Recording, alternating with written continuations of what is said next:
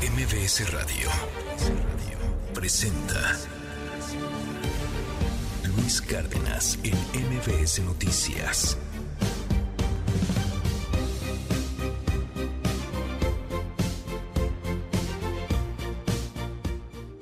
Las 6 de la mañana con 5 minutos. Qué gusto me da poderlo saludar en esta mañana donde tenemos una cantidad enorme de información. Pero antes de entrarle al tema, hablemos un poquito de poesía. 1936. Es fusilado el poeta Federico García Lorca, quizá uno de los poetas más bellos, más, más profusos y más profundos también que existen en la literatura eh, bueno, la literatura en español. Eh, híjole, mucho que decir sobre, sobre Lorca. Era 1936, un día exactamente como hoy, y terminaban con su vida. 6 con 7. Comenzamos. Juegos de municipio de Lagos de Moreno. Ya solicitaron un conducción. Osamentas en 53, totalmente calcinadas. Se aprecian lo que es cuatro cráneos, así como huesos diversos. Sostuvieron todo el día de ayer que yo me había burlado cuando me preguntaron sobre los jóvenes que asesinaron, desaparecieron en los altos de Jalisco. Toda una mentira, una infamia. No tengo que ofrecer disculpas porque sencillamente fue un invento. En Morena seguimos trabajando para fortalecer nuestro proceso interno, que sea incluyente, que sea transparente y que dé certidumbre a todas y todos los participantes. Pero para combatir la corrupción, lo primero que tiene que ser es que tú no seas corrupto. Lo primero que tiene que ser es que tengas las manos limpias. Tenemos que tener una práctica cotidiana y buscaremos la forma de que los maestros y las maestras hagan llegar a la Secretaría cuáles son las cosas que hay que mejorar. Ahí está, para que no digan cuentos, yo lo estoy viviendo. Asalto en la autopista a Puebla. Aquí están todos estos carros de regreso, se regresaron. Los trailers no pueden regresar. No que hayan aparecido cuerpos, es un homicidio. ¿Las narcomantas? Yo no dialogo con narcomantas. Pero sí fueron encontradas. ¿Eh? Yo no dialogo con narcomantas. Estos miserables acaban de atacarle a Daniel Novoa. Miserables. Estos delincuentes acaban de atacarle a Daniel Novoa. Acaban de atacarle a Daniel.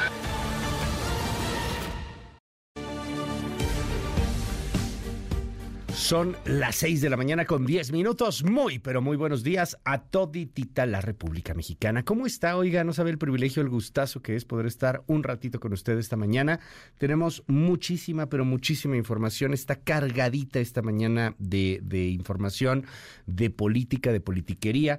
Vamos a platicar de lo que pasó allá con los restos óseos encontrados en el predio en Lagos de Moreno. Al parecer todo apunta a que sí eh, tendrían eh, pues mucho que ver con los jóvenes desaparecidos, esos los calcinados, más los tantos que ahí en ese lugar mataron. Y que ahora hay otro infierno y otro infierno y otro infierno. Ya escuchaba ya a Cuitlagua García muy indignado porque le preguntan sobre las narcomantas. Yo no dialogo con narcomantas. No, pues no es que dialogue con narcomantas. Es que ahí están las narcomantas. ¿Qué decir sobre ello? Y más que decir, ¿qué hacer sobre ello? Platicaremos en esta mañana también sobre la encerrona de Morena. Y no fue una encerrona en donde hubiera amor. Hubo mucha pasión, pero no hubo amor. Los hermanitos andan agarrados del chongo.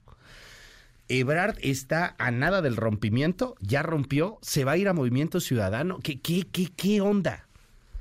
Diputados de Morena, 80, van a presentar denuncias, algunas de ellas penales, contra Claudia Sheinbaum, por el uso de recursos públicos. Eso, de alguna otra manera, es también presentar denuncias contra el gobierno López Obradorista. Marcelo Ebrard yo creo que ya no estiró la liga. O sea, esto ya está nada de romperse. Esto ya va más allá de, de una tensión de liga. Les hacen firmar un documento de confidencialidad y están en contra de las encuestadoras que fueron sorteadas, todos. Ni Velasco, ni Velasco quiere las encuestadoras. Ni Velasco, ni Monreal, ni Ebrard. Pues a quién pusieron. Ya mejor digan que es Claudia Sheinbaum y ya, hombre, nos ahorramos el, el tema. La siguiente semana se va a poner muy intensa. Muy, muy tensa también. Segundo debate y primer foro regional del Frente Amplio por México. Si usted tenía problemas para dormir, vea uno de estos foros y ya alarmó. Aburridísimo. Y no fue culpa de, de, los moderadores ni nada por el estilo. Así era el formato, muy aburrido, muy cuadrado. Eh, pues suerte. Ahí, seguirán haciendo estos foros, a ver, a ver cómo les va. Al final de cuentas, algo muy interno dentro del Frente Amplio. Y, y, lo que sí llama la atención es que tienes a una Xochitl Galvez con gran apoyo ciudadano, pero a una Beatriz Paredes con gran apoyo priista. Entonces, a ver si, a ver si en una de esas no salen con, con alguna sorpresa. Y, y, pues resulta que no es necesariamente Xochitl, sino Beatriz. Ayer veía por ahí un, un tuit, me encantó. Dice, imagínese que, que por alguna razón truenan a Xochitl y llega Beatriz. Pero Ebrard se super enoja y, Ebrard termina en MC. Y luego en este, pues, pues en Moreno tienes a Claudia Sheinbaum, ¿no? Esa boleta estaría bien interesante. Un Ebrard, Beatriz o este, y una Claudia Sheinbaum. Eso estaría muy interesante. No sé si le dé para ganar a, a Ebrard, por ejemplo, que no tendría un MC, pero son todas especulaciones. En fin, platicaremos sobre eso más adelante. Eh, Suecia eleva el nivel de alerta por terrorismo ante las quemas del Corán que se han eh, venido haciendo en, en protestas y pues que obviamente genera la molestia de los grupos yihadistas. Platicaremos de todo eso y mucho más en esta mañana. Pero antes, déjeme contarle a usted, eh, pues que hay información muy relevante. La Secretaría de Educación Pública, Leticia Ramírez, la secretaria de Educación Pública, perdón, informó que hasta el momento la dependencia no ha sido notificada sobre la controversia constitucional que impuso la Consejería Jurídica de Coahuila en contra de los libros de texto. Citlali Sainz, cuéntanos, danos un adelanto. Hola Luis, buenos días a ti, buenos días también a nuestros amigos del auditorio. La Secretaría de Economía afirmó que está preparada para defender la posición mexicana ante un panel arbitral del TEMEC sobre maíz transgénico. La dependencia que encabeza Raquel Buenrostro informó que recibió la solicitud de parte de la oficina del representante comercial de Estados Unidos que a través de un panel arbitral del capítulo 31 del TEMEC se resuelvan las diferencias entre ambos gobiernos en torno a la regulación mexicana del maíz genéticamente modificado. La dependencia federal reiteró que la regulación nacional es consistente con los compromisos suscritos en el tratado y que las medidas impugnadas no tienen afectaciones comerciales. Cabe señalar que Estados Unidos considera que ciertas disposiciones del decreto por el que se garantizan diversas acciones en materia de glifosato y maíz modificado genéticamente publicado en el Diario Oficial de la Federación en febrero pasado podrían ser incompatibles con disposiciones referentes al acceso a mercados y medidas sanitarias y fitosanitarias del TEMEC. Luis, los detalles los tendremos más adelante. Gracias, querida Citlali, por la información, por el adelanto. Oiga, mucho que decir en torno al tema político. ¿Qué le parece si empezamos por ahí? Ayer acabó la encerrona de Morena. Qué buena encerrona se dieron. Se agarraron de las greñas. Ha de haber estado padrísimo verlo, pero pues como somos pueblo bueno y sabio, como somos arrapastrosos, no nos van a enseñar nada, ¿verdad? Pero me hubiera encantado ver la cara de Malú Micher la cara de Díaz Durán, Rojas Díaz Durán, la cara de Puente, cuando vieron los encuestados, ¿no? Las encuestadoras sorteadas. Así de, ¿qué esto, pues esto es Shanebaum, este es Shanebaum, este es Shanebaum. Pues son encuestadoras a favor de Shanebaum. ¿Quién lo iba a decir? ¿Quién se hubiera imaginado algo así? Está cañón. Entre quejas y desacuerdos, Morena concluyó la noche del jueves el sorteo de encuestadoras sin que todos los representantes aceptaran el resultado. Eh, los representantes firmaron acuerdo de confidencialidad para no revelar los nombres de las empresas, pero lo que no firmaron fue el acuerdo, fue aceptar las empresas. Dicen que, van a mantenerlo en secreto, a ver si no lo filtran. Yo creo que lo van a filtrar. Chance ya empezó a filtrarse. Malú Mitcher sale de, de, ahí y dice, yo no firmé ningún acuerdo. Hay, hay, empresas que no tienen ni capacidad ni cumplían con los requisitos, son encuestadoras patito. ¿Con cuántos puntos ganó Sheinbaum? Con los que usted diga, señor presidente Mario Delgado. Es que dice uno Ebrard, órale va, pero se enojaron todos, Ebrard, Monreal y hasta, hasta Manuel Velasco del Verde. O sea, ¿de qué tamaño será el, el, el, asunto, el monigote ahí que quieren hacer de dedazo disfrazado de encuesta para que hasta Manuel Velasco se queje? Y mire que esos son expertos en fraudes. Ya cuando el que hace fraude se queja de fraude, pues imagínate de qué tamaño va a ser el fraude. Escucha a Malú Micher.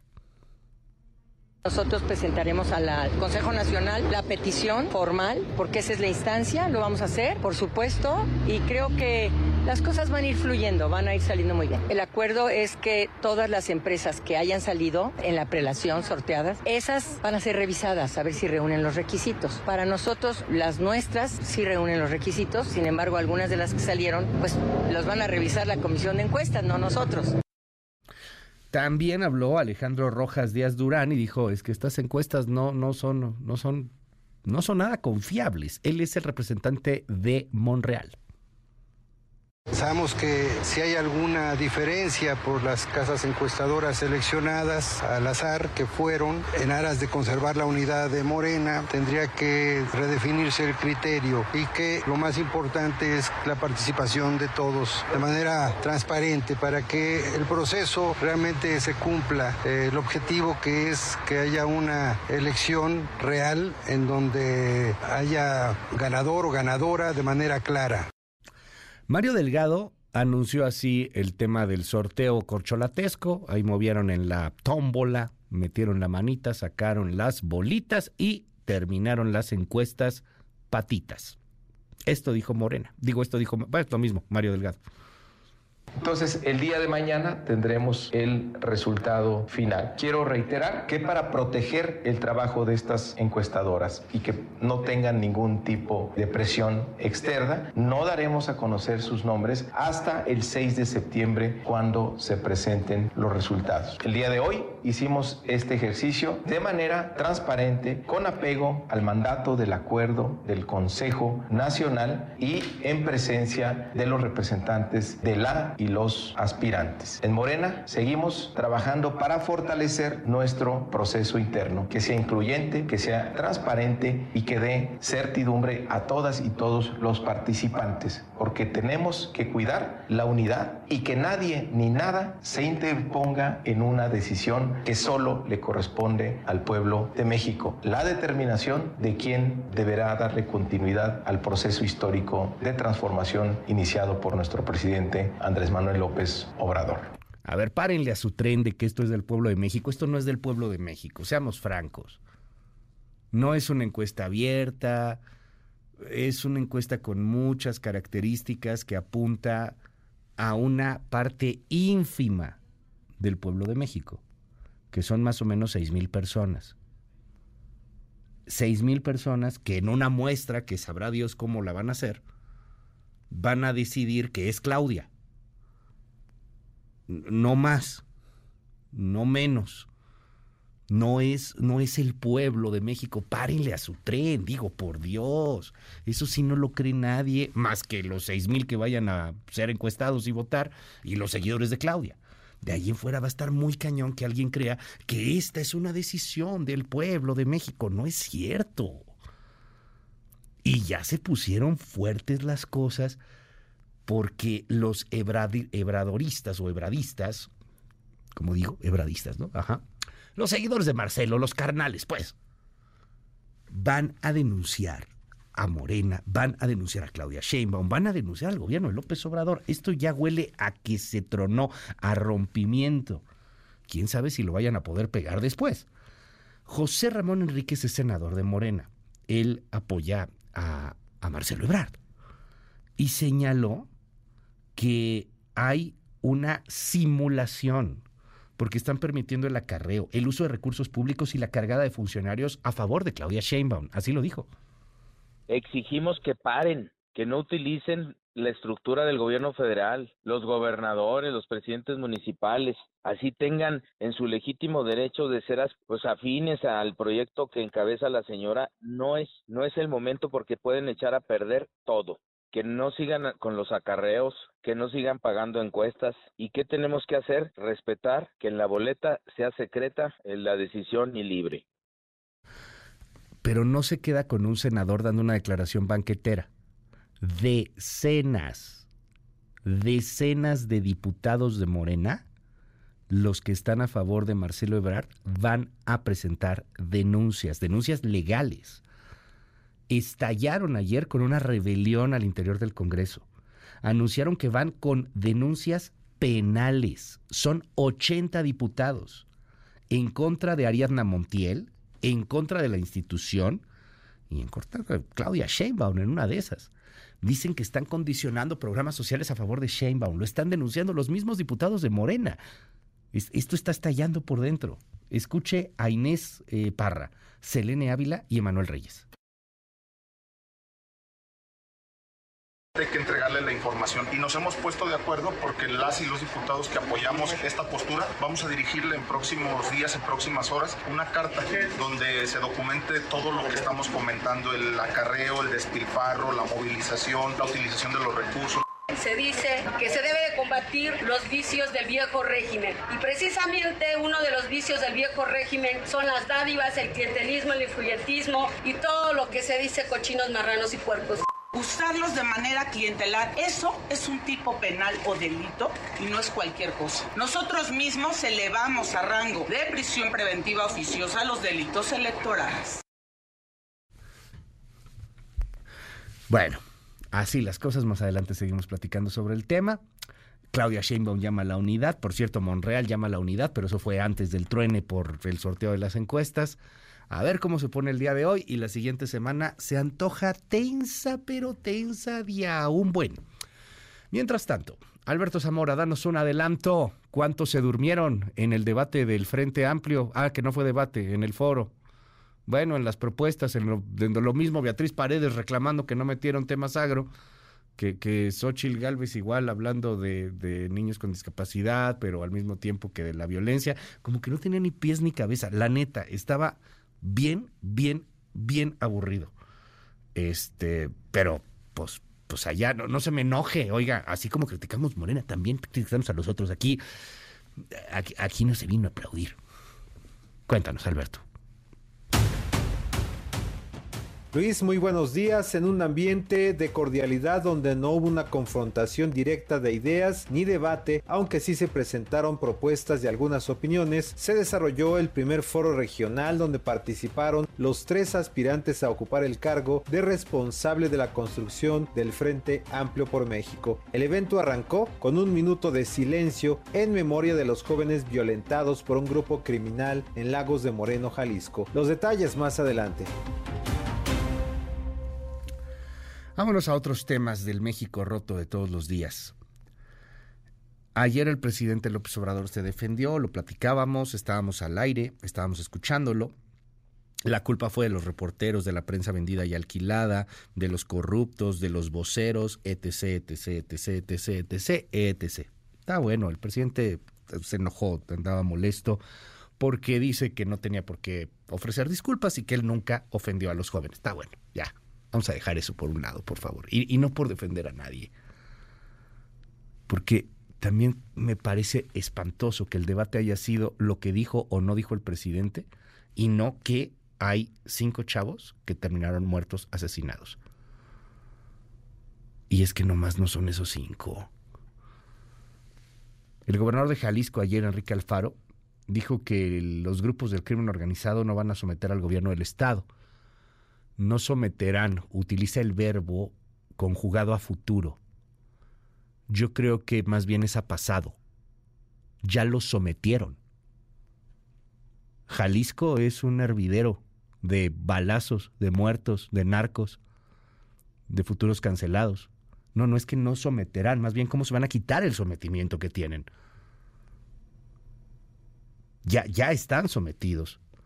Lo mismo pasó con los chavos del call center, lo mismo una bomba. etcétera, etcétera. La Fiscalía de Jalisco confirmó el hallazgo de restos óseos. Al parecer son cuatro personas en un inmueble ubicado en la comunidad de La Troje, en Lagos de Moreno. En un comunicado eh, dijo que eh, encontraron lo que parece ser cuatro cráneos con huellas de calcinación total, por lo que hasta el momento no se pueden determinar rasgos físicos de edad o sexo, y son unos de tantos. Era una mazmorra aquello,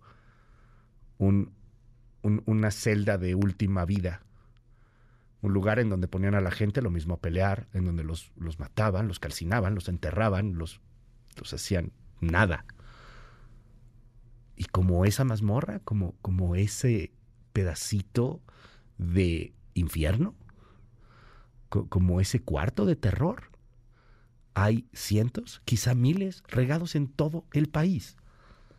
Nada más que ahorita pusimos el reflector ahí. Pero esto es el de todos los días. Los papás, por otro lado, de los, de los jóvenes asesinados, dicen que todo apunta a que fueron engañados que les dijeron que podían ir a un trabajo de seguridad, que les iban a pagar muy bien y que realmente los querían meter al sicariato y cuando llegas y pides la chamba, oiga, pues sí, pero aquí es para ser sicario. No, gracias, ya no quiero. No, ¿cómo que no quieres? Vámonos. Y te matan. En fin, más adelante platicamos del México rojo de todos los días. Oiga, este, le tendré información meteorológica también en unos momentos más. Cuídense allá eh, con el huracán Hillary, particularmente en Baja California eh, Sur, Baja California Norte, todo lo que es el Pacífico está bastante pesado. Estamos hablando ya de que es categoría 4 intensificado, categoría 4 en la escala Zafir Simpson. Está a 640 kilómetros al sur de Cabo San Lucas. Se prevé que en algunos minutos, en, algunas horas más, eh, pues vaya a, tocar tierra allá en Baja California Sur. Lluvias intensísimas, tormentas en toda la península. Le tendré reportes más adelante. Clima. MBS Noticias. Hola Luis, durante este día, Hillary como huracán categoría 4 en la escala Saffir-Simpson se desplazará con dirección nor-noroeste. Sus extensas bandas nubosas originarán lluvias intensas en Baja California Sur, Sonora, Sinaloa, Nayarit y Jalisco, con rachas de hasta 100 km por hora y oleaje de 5 a 7 metros de altura en costas de Baja California Sur, y rachas de 60 a 80 km por hora y oleaje de 3 a 5 metros en el occidente del país. Por su parte, la onda tropical número 23 recorrerá el sur del territorio nacional y en interacción con un canal de baja presión sobre el sureste de México provocarán chubascos y lluvias fuertes a puntuales muy fuertes, acompañadas de descargas eléctricas y fuertes rachas de viento en las regiones mencionadas, incluyendo la península de Yucatán, mientras que un segundo canal de baja presión en el interior del país provocará chubascos y lluvias fuertes en el centro, noreste y oriente del territorio nacional, incluyendo el Valle de México. El monzón mexicano prevalecerá sobre el noroeste de la República Mexicana con probabilidad de lluvias muy fuertes en Sonora y Chihuahua. Finalmente, continuará el ambiente muy caluroso a extremadamente caluroso con temperaturas máximas superiores a los 40 grados Celsius sobre entidades del noroeste, norte y noreste de la República Mexicana. Desde el Servicio Meteorológico Nacional les informó Araceli García.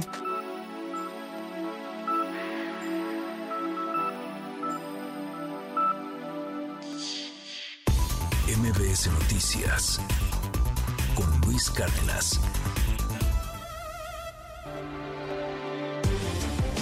Primeras planas. El Universal.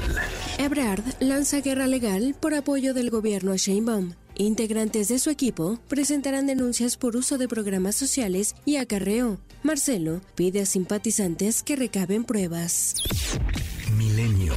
Sorteo en vilo. Ebrard no firma. Monreal y Adán con reservas. Representantes de los aspirantes alegan que algunas encuestadoras seleccionadas no cumplen con los requisitos. Aún así, Morena las incluyó y ganaron. Reforma. Pagaría 9.2 mil millones de pesos mexicana por aviones. Trabajaría con el gobierno federal la empresa tejana Petrus. Planean con Sedena el arrendamiento de 10 aeronaves durante 8 años. Excelsior. Impugnan a las encuestadoras seleccionadas. Mario Delgado. Daremos certidumbre. Los representantes de Brad, Monreal y Adán López Hernández solicitarán a Morena reconsiderar el sorteo de dos de las cuatro empresas que acompañarán el sondeo para 2024. Animal político. Ebrard, Adán Augusto y Monreal se inconforman con dos encuestadoras seleccionadas por Morena. La jornada. Fractura en Morena tras el sorteo de las encuestadoras. La representante de Brad se negó a firmar el acuerdo. El financiero. Pide Estados Unidos ir a panel en disputa con México por maíz. Medidas del gobierno mexicano no se basan en ciencia y socavan el TEMEC. El economista. Estados Unidos solicita crear un panel con México para resolver disputa en maíz transgénico. Medidas de México socavan acceso al mercado del TEMEC. Reporte Índigo. Tiempo de saldar la deuda. La población trans en México ha sido históricamente discriminada, segregada y violentada, por lo que varias activistas cuentan sus historias, exigen a las autoridades la reparación del daño y alzan la voz para que estos crímenes contra ellas no vuelvan a ocurrir. El sol de México. Paran limoneros por amenaza del crimen. Los extorsionan en Michoacán, les suben cuotas por derecho de piso y los amagan con quemar sus huertas si no pagan. La prensa. En llamas. En 46 días, grupos criminales o pobladores inconformes quemaron 106 vehículos en tres estados. La crónica. No llegaron a acuerdos. El maíz transgénico a panel dentro del TEMEC. Estados Unidos y Canadá notifican a México que consideran incompatible con el tratado el decreto que prohíbe el uso del maíz modificado para consumo humano. MBS Noticias con Luis Cárdenas.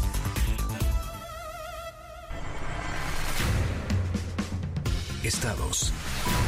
Guerrero. Este jueves fueron ejecutados dos hombres en distintos puntos de Acapulco. En la colonia El Rastro fue asesinado a balazos un hombre mientras caminaba por la calle. De acuerdo con las autoridades, familiares de la víctima lo subieron a un vehículo y se lo llevaron del lugar, mientras que en el poblado de Valle del Río fue hallado el cuerpo de un hombre el cual se encontraba atado de pies y manos, con una bolsa en la cabeza y presentaba huellas de tortura. Elementos de la Fiscalía Estatal fueron atacados este jueves en Morelia por sujetos armados, lo que derivó en una detención de cuatro agresores. Los hechos ocurrieron en el centro histórico de la ciudad cuando los oficiales circulaban por la calle Serapio Rendón y fueron agredidos desde el interior del inmueble. Tras el ataque, los uniformados lograron detener a dos hombres y dos mujeres a quienes se les aseguraron dos armas.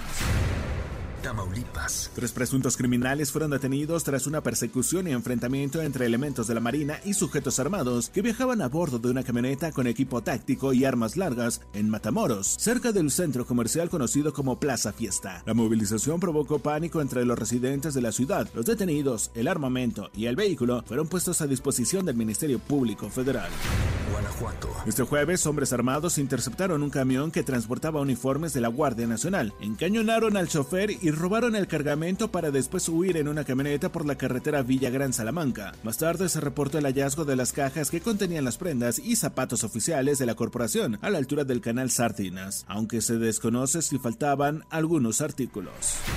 Coahuila. El secretario de Salud del Estado, Roberto Bernal, confirmó la detección de tres casos de meningitis en la entidad, todos registrados en el Hospital General de Piedras Negras. El funcionario estatal informó del fallecimiento de uno de los tres pacientes y detalló que de los otros dos se reportan en estado grave, por lo que se activó el protocolo para la atención de este tipo de casos y se trabaja para determinar el tipo de bacteria que causó esta enfermedad.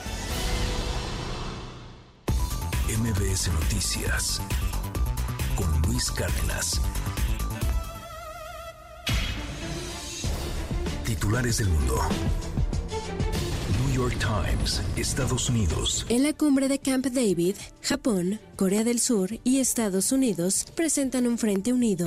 Washington Post, Estados Unidos. Trump pide aplazar el juicio del 6 de enero más allá de las elecciones de 2024 hasta abril de 2026. El país, España. La izquierda gana la mesa del Congreso y la derecha se divide. Le Monde, Francia. Se espera una cúpula de calor en Francia. 19 departamentos en alerta naranja naranja por ola de calor.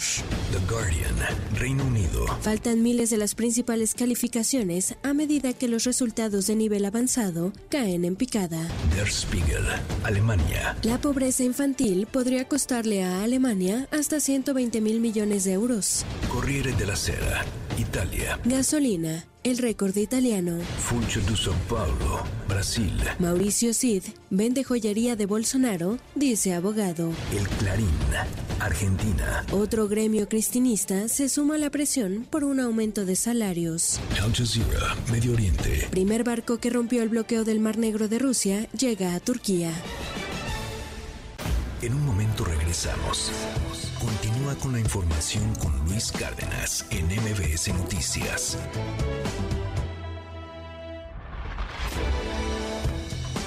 Ya estamos de regreso. MBS Noticias con Luis Cárdenas. Continuamos. Trascendió en la prensa. Reforma, Templo Mayor. Dentro del gobierno federal hay un grupo de radicales que están dictando buena parte de las políticas públicas y de paso metiendo en problemas a México. Se llama GISAMAC, Grupo Intersectorial de Salud, Alimentación, Medio Ambiente y Competitividad, y a él pertenecen, entre otros, Hugo López Gatel, Raquel Buenrostro, el subsecretario de Agricultura Víctor Suárez y la titular del CONACID, Elena Álvarez Bulla. ¿Y qué creen? Que justo este grupo es el que está detrás de la decisión sin sentido de prohibir el maíz transgénico, por la cual Estados Unidos ya solicitó formalmente un panel de controversia. Todo pinta para que el gobierno mexicano pierda la disputa y termine pagando carísimo la obsesión de estos personajes que anteponen su ideología a la ciencia. Queda claro que hace más daño tomar decisiones económicas con fundamentos ideológicos que comer esquites transgénicos. Bajo reserva del Universal. Nos cuentan que luego de su enojo por quedarse sin gallos en la contienda opositora, el PRD pretende ahora convertirse en el fiel de la balanza de la definición de la candidatura presidencial. Aquí le comentábamos ayer que el PRI trabaja para que los apoyos registrados por Enrique La Madrid se vayan a apuntalar a Beatriz Paredes, que le quiere pisar los talones a Xochil Gálvez y que los 350 mil de Santiago Krill podrían servir para afianzar a la hidalguense. Ahora nos recuerdan que los apoyos que obtuvieron Silvano Aureoles y Miguel Ángel Mancera, aunque no se dispersaron en los estados como requería el reglamento, ahí quedaron registrados y nos aseguran que el líder perredista Jesús Zambrano ya los ofreció para que se vayan por Doña Xochil. Sería más de 400 mil votos. ¿Será que el partido que se sentía patito feo termina siendo decisivo?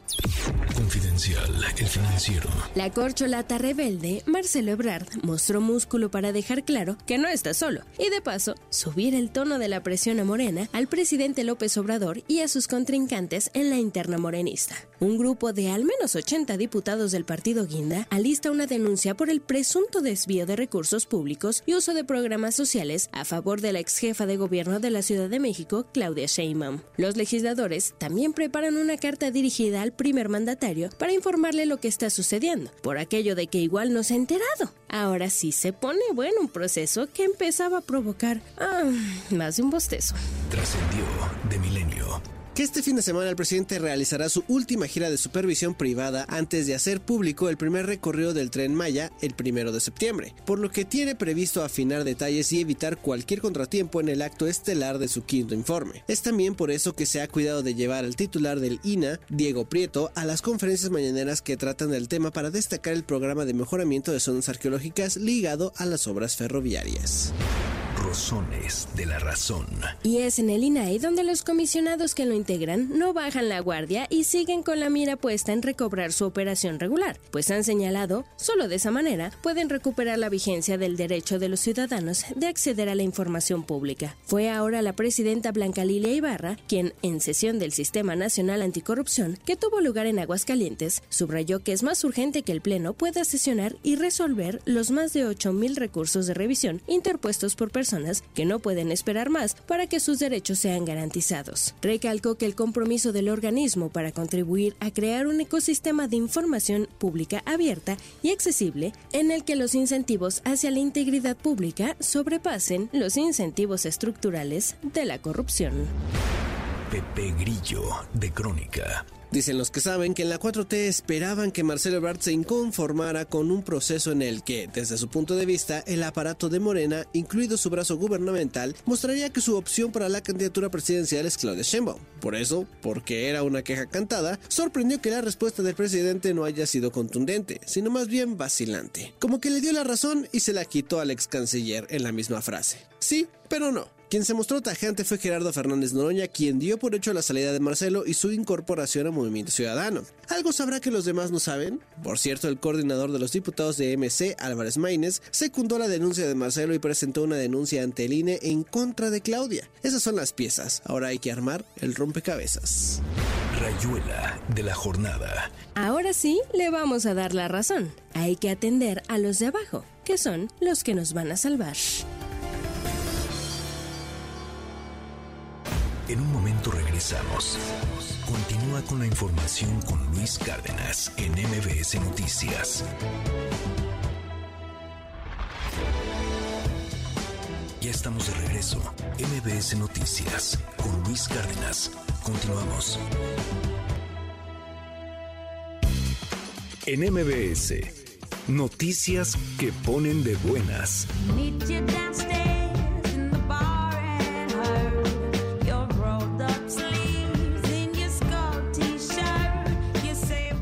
Words, una recopilación de los diarios que la cantante británica Amy Winehouse escribió a lo largo de su vida, llegará a manos de los fans el próximo 29 de agosto. Este libro también contiene letras de canciones escritas a mano y fotografías personales de la también compositora de éxitos como Back to Black y Rehab.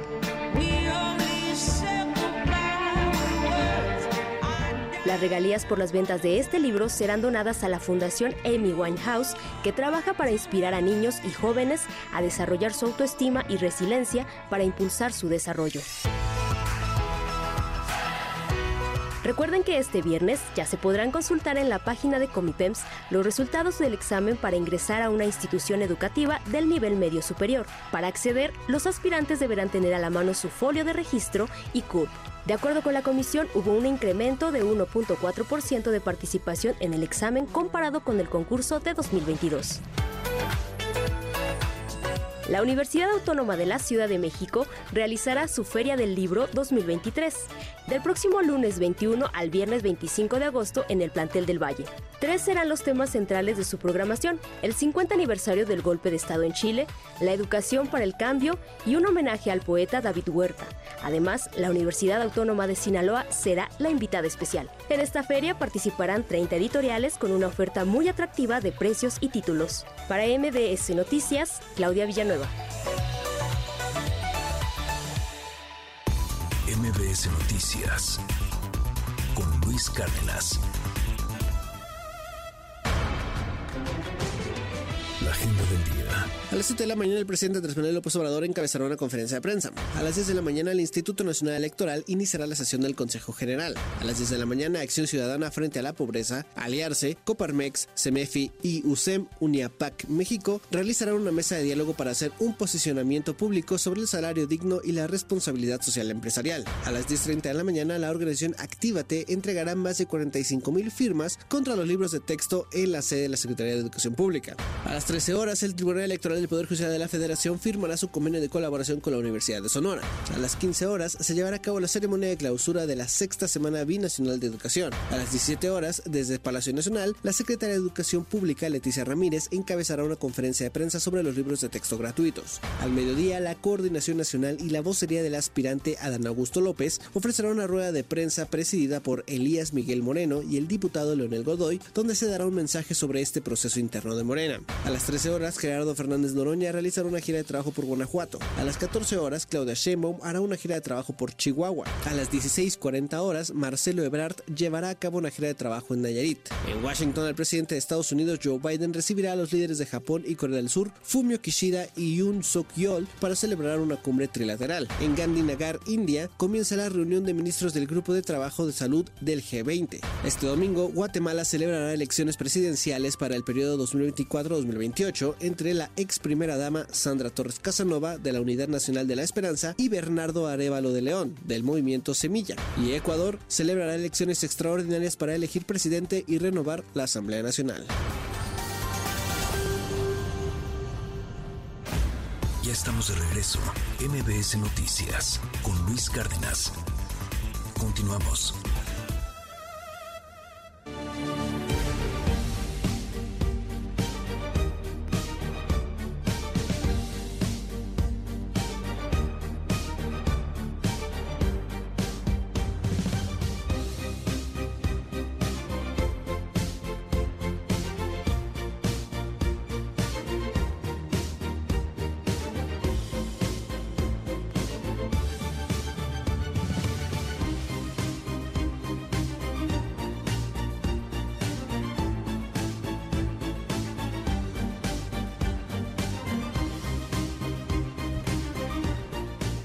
Son las 7 de la mañana, a las 7 en punto. Muy, pero muy buenos días a toditita la República Mexicana. ¿Cómo está usted? No sabe el privilegio, el gusto que me da poder compartir un ratito.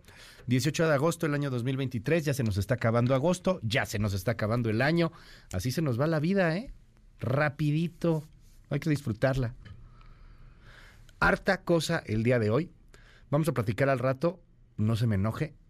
Hay mucha gente que se enoja pero vamos a platicar al rato de la Casa de los Famosos. Sí, fue un fenómeno social. Guste o no, fue un fenómeno social. La Casa de los Famosos tuvo más votos en conjunto de lo que hubiera tenido el PAN, por ejemplo. ¿Por qué? Porque esa autenticidad sí emociona. ¿Necesitamos emocionarnos? Hablaremos más tarde de la Casa de los Famosos. Se va a poner interesante de verdad, entrémosle con otra perspectiva. No se trata de hacer tampoco este periodismo rosa o notas rosas. No. Se trata de, de entrarle a la realidad. Luego uno se va haciendo más grande, más grande, y de pronto dice que no entiende el mundo. Pues es que hay que abrir los ojos, hay que escuchar para entender el mundo. ¿Qué diablos fue eso? Pues al rato hablamos de la casa de los famosos, a ver cómo sale. Eh, hablaremos también más tarde de cómo funciona nuestro cerebro. Va a estar acá el doctor eh, Calixto, es uno de los pocos neurofisiólogos que existen en México y hablaremos de la dopamina.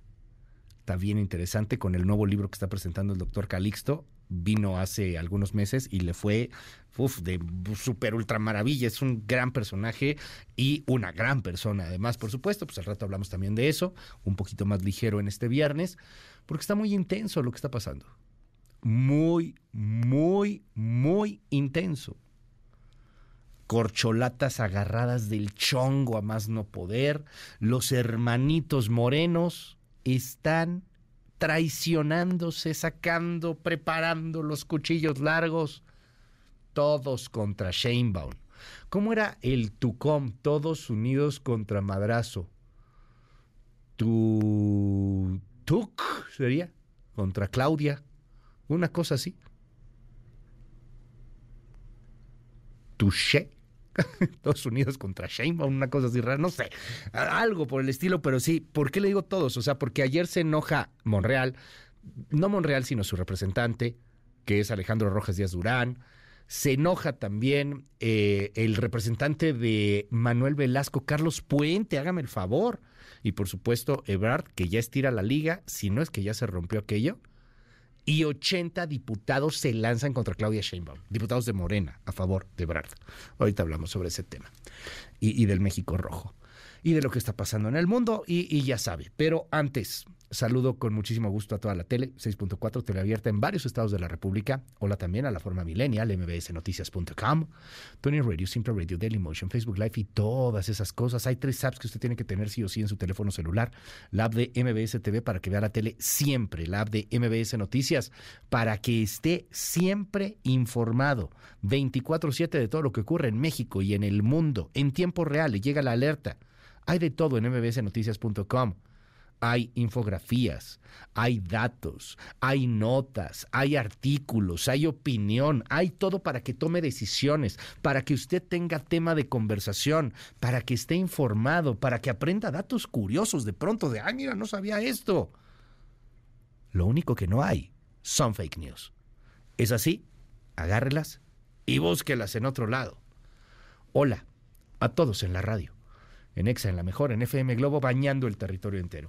Yo soy Luis Cárdenas y todos los días se lo digo neta, neta, con el corazón en la mano. Es un privilegio, es un gustazo estar con usted un ratito cada mañana. Gracias por esta increíble, formidable, maravillosa oportunidad. Son las 7 con cinco minutos.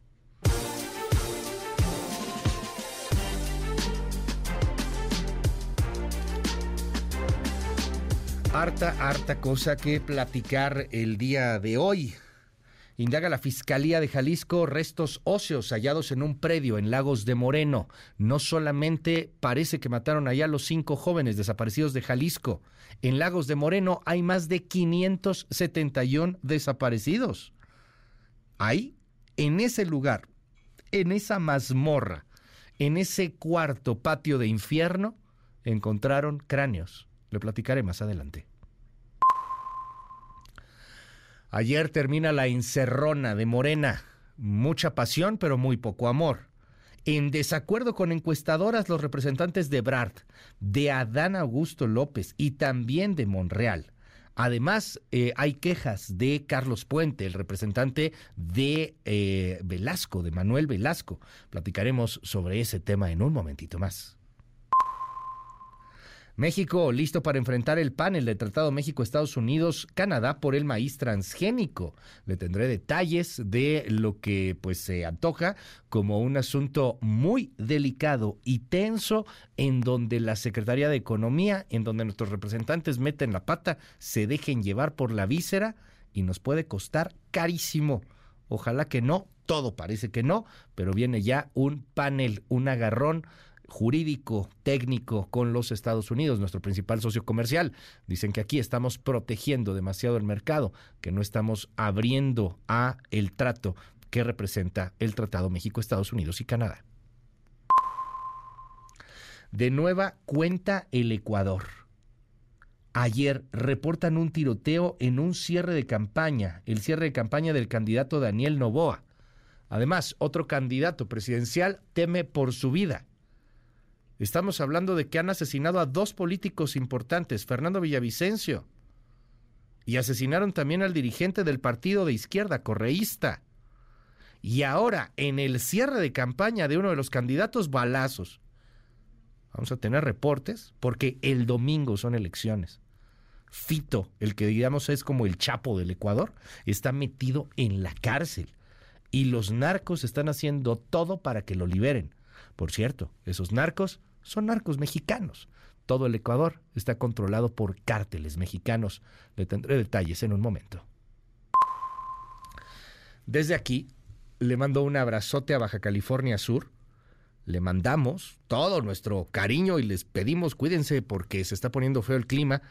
Nos debe de estar escuchando por ahí gente viendo quizá en, en Baja California Sur. El huracán Hillary ha tomado fuerza en las últimas horas en este momento es categoría 4 en la escala Saffir-Simpson. Se localiza a 640 kilómetros al sur de Cabo San Lucas, Baja California. Se prevé que la velocidad de los vientos siga en aumento y que se acerque a la península de Baja California durante las próximas horas. El fin de semana podría tocar tierra. Las eh, bandas nubosas del huracán provocarían lluvias muy intensas en 16 estados de la República. Así que, pues cuídese a sacar el paraguas, el, impermeable.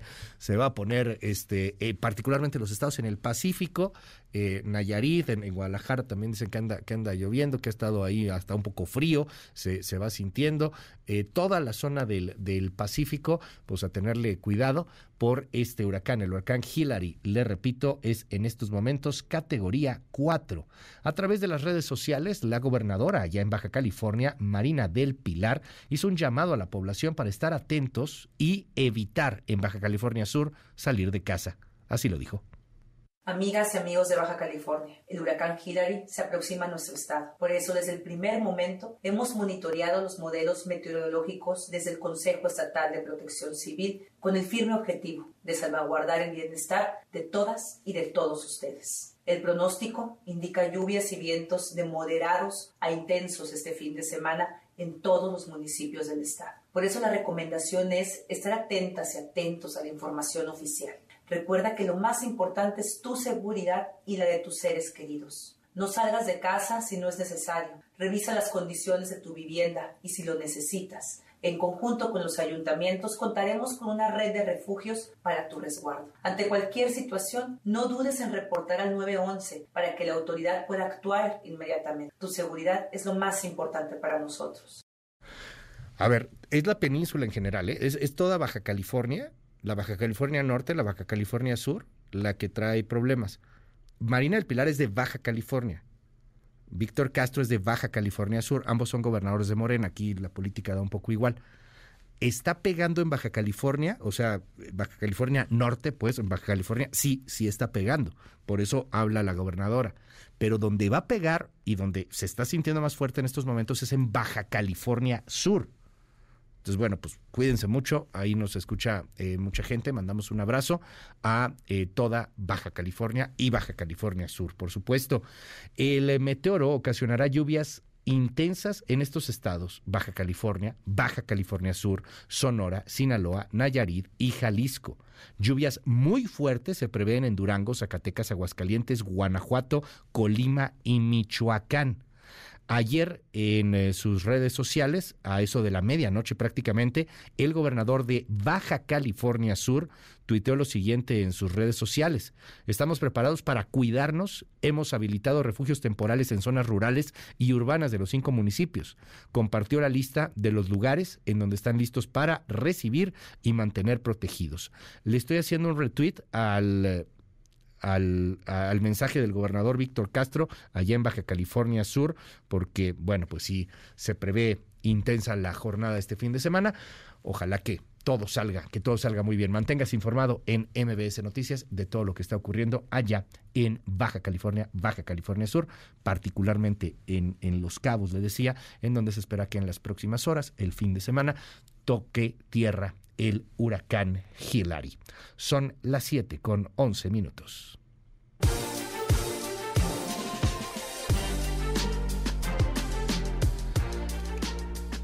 Y el terror.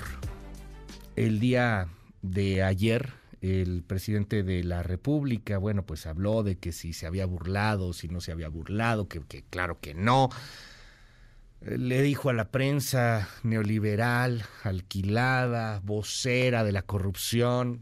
Está bueno, ahí está el video, ahí están las evidencias para quien las quiera ver y quien no las quiera ver, pues, pues que no las vea y se acabó. Quien no las quiera escuchar, pues que no las escuche y se acabó. Ahí está, cada quien saque su conclusión. Pero aunque nos tapemos los oídos, aunque cerremos los ojos, el infierno permanece. Allá en Jalisco, el gobernador Enrique Alfaro dijo que los grupos del crimen organizado no van a someter al gobierno. Escuche. Jalisco vive en estos días momentos tristes por la violencia generada por grupos de delincuentes que nos han arrebatado la paz. Pero justo es en la adversidad en donde se pone a prueba de lo que uno está hecho. Y no nos vamos a rendir ante los delincuentes y no nos vamos a rendir ante los obstáculos que enfrentamos. A ver, es que no es que van a someter ya, ya lo sometieron, el Estado está sometido. Hace unos meses la desaparición de los jóvenes del call center, asesinados también. Y, eso porque ahí están los medios, ahí está el reflejo. Nos enteramos. Y luego la, la bomba, ahí muy, muy cerca de Guadalajara, una mina terrestre, ¡pam! explota, mata elementos de la fiscalía. Y, lo de todos los días en Jalisco, lo que siempre pasa, levantados, ejecutados, nada más que no siempre tienen la atención mediática, no va a someter, no, más bien cómo se van a quitar el sometimiento. Ya lo sometieron. Ahí se ve, ahí está clarito. A ver, espéreme, pero la cosa no para ahí porque no se trata nada más de cinco jóvenes. Resulta ser que la Fiscalía de Jalisco, ahí donde se mataron estos jóvenes, donde fueron obligados a asesinarse entre ellos, donde obligaron a un chavo a cortarle la cabeza a su compañero? Bueno, pues no son los únicos. Hallaron restos humanos, algunos con calcinación total. Escuche el reporte, es de terror, perdóneme por estresarlo tan temprano, pero es que esto es lo que está sucediendo en uno de los estados más importantes de la República eh, en materia económica, en materia de desarrollo, en lo que usted quiera. Bueno, pues es Jalisco y también hay problemas severísimos. Escuche esto, así era la mazmorra, así era ese patio de infierno. De la troja en Lagos de Moreno, localizados al parecer posiblemente cuatro osamentas, hay unas en 53. Esto al interior de una finca, pero de municipio de Lagos de Moreno, ya solicitaron mando y conducción. Cuatro osamentas en 53, totalmente calcinadas. Se aprecian lo que es cuatro cráneos, así como huesos diversos. 571 desaparecidos hay nada más en Lagos de Moreno. 514, perdóneme. Los reportados, cifra negra, pues ya se imaginará. 500 desaparecidos. No más en Lagos de Moreno, no más en los altos de Jalisco. Esto que le voy a poner es horripilante. Son los papás de jóvenes desaparecidos. Platicábamos con uno de ellos hace algunos, algunos días. Ay, pues estuvieron en la fiscalía, trataron de, de, identificar a los hijos, no lo lograron porque pues están quemados. Señores de la fiscalía nos enseñaron cuatro cuerpos calcinados que ellos creían o pensaban que eran nuestros hijos y no no son porque nos enseñaron varios dientes de algunas personas y no coinciden con nadie de mis de muchachos. Nos enseñaron también una especie de placa de esas cuando se quebra uno y le ponen como tornillos y todo eso. Y los muchachos ninguno estaba así, ni quebrado ni nada de eso. Ninguno de los padres reconoció a ninguno de los cuatro cuerpos que nos presentó la fiscalía. Sí, en la mañana nos, nos, llamaron para chequear algunos, ¿cómo se llaman? A partes de huesos y eso. Yo no identifiqué nada. Tengo la esperanza de que llegue caminando. De hecho, lo estoy esperando porque pues ahí está sus cosas para que se vaya a la escuela de volada porque ya está perdiendo muchos días. Ay. De acuerdo a versiones que circulan en los medios de comunicación, un familiar de los cinco jóvenes desaparecidos confirmó que una de las líneas de investigación es que fueron engañados con una promesa de trabajo para ser reclutados a la fuerza por un cártel. Qué horripilante. Y es uno de los tantos casos. Pero pues espero que los políticos tengan alguna solución, ¿no? ¿Qué dicen los suspirantes, los aspirantes y las corcholatas? Vámonos a la politiquería de todos los días. La estrategia de abrazos y no balazos es un auténtico fracaso. Yo le exijo que tome el toro por los cuernos, que cambie la estrategia de seguridad, que ya se ponga a trabajar y que deje de andar de jefe de campaña de alguna de sus corcholatas. Esta decisión es o Claudia o yo, o Marcelo o Claudia. No ha habido acarreo, no ha habido recursos públicos, lo niego absolutamente.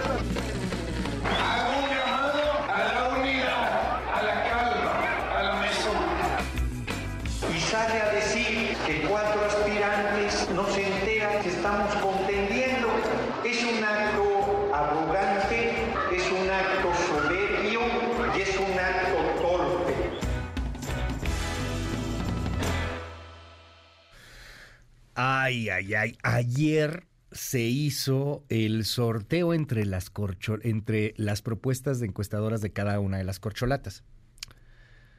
¿Cómo, cómo? Cada corcholata propuso dos encuestadoras. Esas encuestadoras serán las encargadas de llevar a cabo esta super encuesta que Morena vende como que es de para todo el pueblo y no es cierto, es para una muestra reducida a final de cuentas, y, y que se va a llevar a cabo pues quién sabe dónde y cómo. Esa es la neta. Entonces, bueno, pues sortean las encuestadoras. Ebrard decía, tienen que ser encuestadoras de prestigio, no pueden ser encuestadoras patito. Pues quién sabe qué salió en la mentada tómbola que no quieren decir, pero que se nos enojó todo mundo. El representante de Adán Augusto López, Arturo Ávila, firmó con reservas. La que de plano no firmó fue Malú Mitcher, representante de Ebrard. Eh, también se enojó Carlos Puente, el representante de Manuel Velasco. Ya para que Manuel Velasco y el verde diga, oiga, esto parece una pantomima, pues imagínense de qué tamaño está aquello, ¿no? Eh, todo mundo, también el de, el de Monreal, Arturo Rojas Díaz Durán, Alejandro Rojas Díaz Durán, perdón, también, ¿no? con reservas, enojados todos. Nora Bucio, cuéntanos el agarrón. Buen día. La Comisión Nacional de Elecciones realizó el proceso de selección de cuatro casas encuestadoras para el proceso de designación del coordinador de los comités de defensa de la Cuarta Transformación en un proceso transparente y en presencia de los representantes de cada uno de los aspirantes, anunció el presidente de Morena, Mario Delgado Carrillo. Queremos informarles que el día de hoy la Comisión Nacional de Elecciones de Morena llevó a cabo el sorteo que mandató el Consejo Nacional en su acuerdo del 11 de junio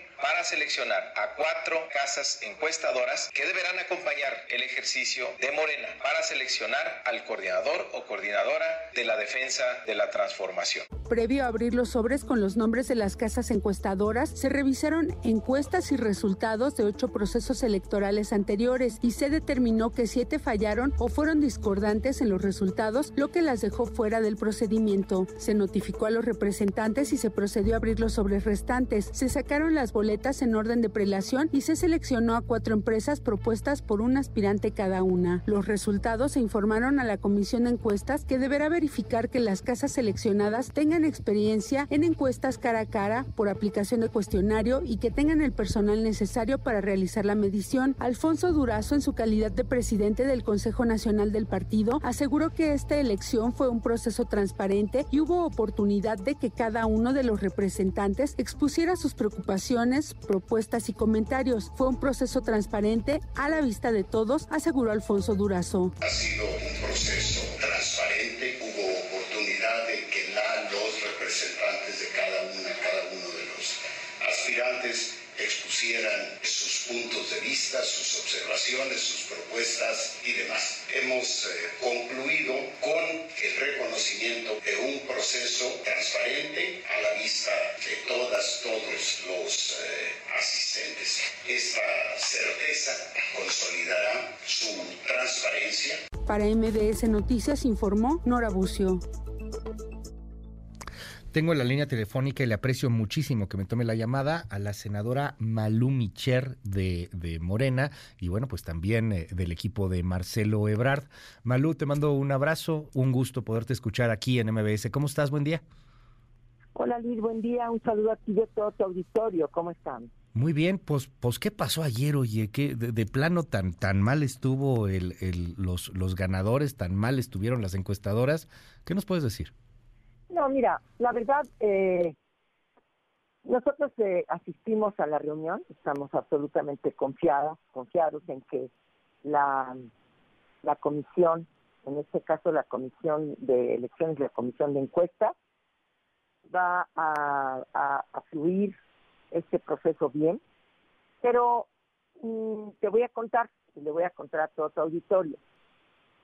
El acuerdo que se firmó en junio de este año, de todas las aspirantes, las, eh, hombres y mujeres, pues era muy claro en cuanto a las características de las encuestas. Y en el acuerdo se habla de proponer dos empresas de prestigio, profesionales, con experiencia. Así lo dice. Y que no iban a poder ser eh, incluidas empresas que en el pasado reciente hubiesen eh, tenido o presentado resultados eh, que manifiestamente fueran discordantes, esa fue la palabra, uh -huh. respecto de los resultados electorales. Eso fue lo más importante para nosotros que tenía que tomarse en cuenta y la base de nuestra discusión. Okay. Entonces, cuando inició eh, la reunión, por cierto, inició un poquito tarde, uh -huh. eh, nosotros, eh, nosotros me refiero a Arturo Dávila, representante de Adán, como Alejandro Rojas, y servidora, uh -huh. Alejandro, representante de Monreal, y servidora, representante de Marcelo, pues también platicamos entre nosotros uh -huh. e hicimos una lista, porque los tres traíamos una lista de empresas encuestadoras que a nuestro criterio no podían ser eh, eh, propuestas. Ok. Eh, o que si en su caso venían adentro de los sobres, porque nosotros no conocíamos los sobres, cada uh -huh. acuérdate que cada aspirante sí, metió dos, sobre, ¿no? uh -huh. con dos. Okay. Y entonces a nuestro criterio era que si esas eran presentadas o, o se leí, salían, pues nuestro criterio era que no cumplían con los requisitos, tal cual. ¿Por okay. qué? Pues porque a nuestro criterio no debían ser eh, esas empresas porque no habían eh, presentado acuerdos, eh, resultados, pues que desde nuestro punto de vista no estaban correctos. Bueno, el caso es que pudimos leer nuestra lista, uh -huh. no nos, nos incluyeron, nos dieron una, una lista de, de encuestadoras que pues, personalmente algunas yo ni las conozco ni tengo por qué conocerlas a todas uh -huh. y pues, no nos aceptaron. Bueno, yo personalmente dije que Entonces, si no se aceptaba ninguna de las empresas que estábamos nosotros eh, presentando, yo personalmente permanecía ahí bajo protesta. Pero que yo iba a quedarme a toda la reunión, Por supuesto que iba a seguir colaborando. A ver, Malu, para que, para que todos entendamos, porque yo, yo entiendo que, que ha sido así un, un, momento bien tenso y, que cada vez está esto poniéndose pues, más pues, complicado. déjame preguntarte, déjame preguntarte, ¿cuántas encuestadoras van al final? ¿Cuántas se supone que van por el proceso que tienen ustedes? ¿Son cuatro? Mira, en total tenían que salir como cada uno, pues, bueno, éramos, son seis aspirantes. Son doce. Pero, Fernández Noroña no presentó. Lo ah, públicamente, eso no, no estoy rompiendo ninguna confidencialidad. Ok, son diez. Son diez. De esas diez, las que las que las que tenían que salir eran cuatro. Ok. Y de las cuatro que salieron, ¿alguna de las que ustedes propusieron salió? Exactamente. ¿Cuántas? ¿Una nada más? Salieron tres. ¿Tres de las que propuso el equipo de Brad? De las que, no, no, no. Nosotros propusimos dos. Pero en la FIFA, a la hora que ya se, se le dio vuelta a una a un aparato transparente, bastante transparente, en donde no podías, no podías una tómbola ver exactamente una tómbola. En esa, en ese momento sí salían algunas de las empresas que nosotros habíamos mencionado que no cumplían los Pero sin, sin violentar el acuerdo de confidencialidad, en las cuatro que salen, ¿sale alguna de ustedes? En las cuatro no, en las ocho. Pero, pero en las cuatro finalistas no. o sea, al final las que van a hacer la encuesta no. Sí, en las cuatro primeras no. Pero iban a salir, acuérdate que eran diez. Dentro de las diez, la, eh, la nuestra, una de las nuestras sale en el lugar ocho. Punto. Eso es lo, que, te puedo decir. Ok. Sí, sí, pero si sale en el lugar ocho, pues da igual porque no va a jugar, ¿no? No, porque acuérdate, no, sí puede jugar. Claro que sí. Esto no se acaba hasta que se acaba, Luis querido. Ajá. Esto, eh, el acuerdo, una parte del acuerdo es, y eso eh, evidentemente me parece muy razonable, pues tal cual es que nadie podía repetir alguna de sus dos encuestadoras. Es decir, si ya salía una, ya no puede salir, ya no puede salir. Ah, ok. O sea, no, no podían salir las dos de Sheinbaum. Uno es que no pueden salir las dos de nadie. Ajá. Sí, las dos de Sheinbaum, las dos de Marcelo, las dos de Adán. No, no pueden salir. Son solamente una. Van, ¿y, cómo lo van a decidir? ¿Otro sorteo o cómo? A eso voy. Ya. esa es una. Y la otra es que se va el día de hoy, la comisión de encuestas hará una investigación del alcance, lo dijo ayer Mario, mm. del alcance, de la experiencia, del personal, si cuenta, si ha, si ha realizado encuestas nacionales, si no las ha realizado, si tiene eh, eh, pues las características necesarias para poder cumplir con los requisitos. Después son, son dos. Oye, se, se, siente, Malú Micher, más allá de este tema, eh, se siente como que la liga se está estirando mucho, si no es que ya se está rompiendo. Un compañero tuyo que se llama este el, el senador José Ramón Enríquez, ayer hablaba y bueno, pues se iba con todo contra Claudia Sheinbaum. Recordemos lo que decía ayer José Ramón Enríquez. Exigimos que paren, que no utilicen la estructura del gobierno federal, los gobernadores, los presidentes municipales, así tengan en su legítimo derecho de ser pues afines al proyecto que encabeza la señora, no es no es el momento porque pueden echar a perder todo. Que no sigan con los acarreos, que no sigan pagando encuestas. ¿Y qué tenemos que hacer? Respetar que en la boleta sea secreta la decisión y libre.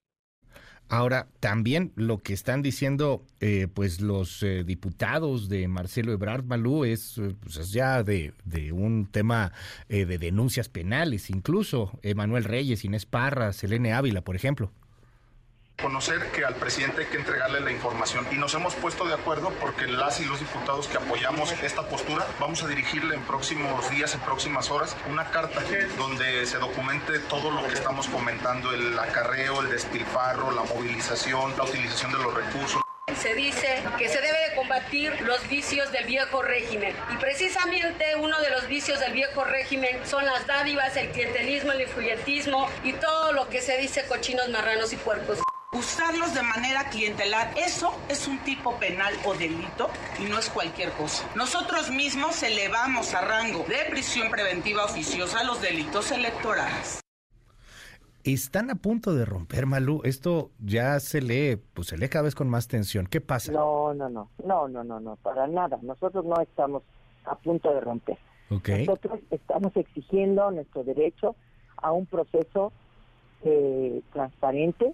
Estamos exigiendo un proceso en donde no haya derroche, porque eso fue lo que se firmó, mi querido Luis, eso fue lo que se firmó. No estamos en un criterio a base basándonos en un criterio personal. Estamos basándonos en lo que se firmó y en lo que se firmó está muy claro que no habría presencia de gobernantes, que no habría excesos, que no habría una serie de prácticas que denostaran y que pusieran en riesgo el proceso. Y parece ser que los únicos que leímos eso fuimos nosotros, los únicos que firmamos y que firmó fue Marcelo, no, lo firmaron todos los aspirantes. Y los aspirantes están comprometidos a cumplir ese acuerdo. O sea, ¿tú crees que van a respetar la firma? Que, que, que de verdad sí lo van a hacer, este, porque mucha gente firma cosas, Malu, te lo digo con todo respeto, mucha gente firma cosas y pues al final, odio decirlo, pero les ven la cara. Hay mucha Pues por gente que sufre de eso. Pues sí, Luis, por eso fue que, que Marcelo también salió. Acuérdate, Luis, que nosotros salimos desde hace un año, dos meses, a hablar de piso parejo. Porque, y, y manifesta, a, a nosotros, a este movimiento que apoya a Marcelo Ebrard, no le pueden decir que no levantó la voz en su momento, Ya, que sí, no claro. admitió. He entregado, yo personalmente, no lo he hecho público y tampoco hemos ido al INE, ante el INE. Nosotros hemos ido directamente al órgano interno De de Morena, que es Honestidad y Justicia. Bueno, los, y dipu- ahí los diputados ya van a ir a la FGR, por lo que entiendo. O sea, ya, ya son denuncias penales contra Ariadna Montiel y contra la Secretaría del Bienestar. O sea, ya, ya el tono es mucho más elevado, Malú. el, to- el tono es elevado, pero se tienen que tranquilizar. Nosotros... ¿Los diputados? eh, tienen que tranquilizarse, porque, ¿sabes una cosa, Luis? Ok. Tenemos razón. Tenemos razón, pero tenemos que agotar las instancias internas del partido. Ya. Pero eh, no podemos dejar pasar una serie de situaciones que ponen en riesgo el proceso y sobre todo porque estamos preocupados de proteger a nuestro movimiento. El silencio Claro. no es lealtad, Ya. el silencio no nos va a llevar a ningún lado.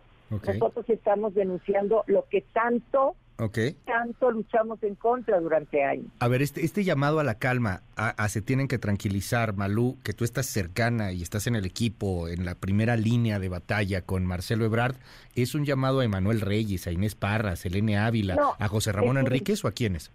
Es un llamado a que ellos tienen razón, Ajá, absolutamente yo los voy a apoyar, por supuesto, el movimiento los va a apoyar, ok. pero tenemos también que reconocer que en la reunión que hubo ayer, Ajá, a la que yo asistí, bueno, también tenemos que ir viendo los pasos que se van a ir dando. ok. Y los pasos que se van a ir dando es que se va a ir, nos vamos por partes, Luis.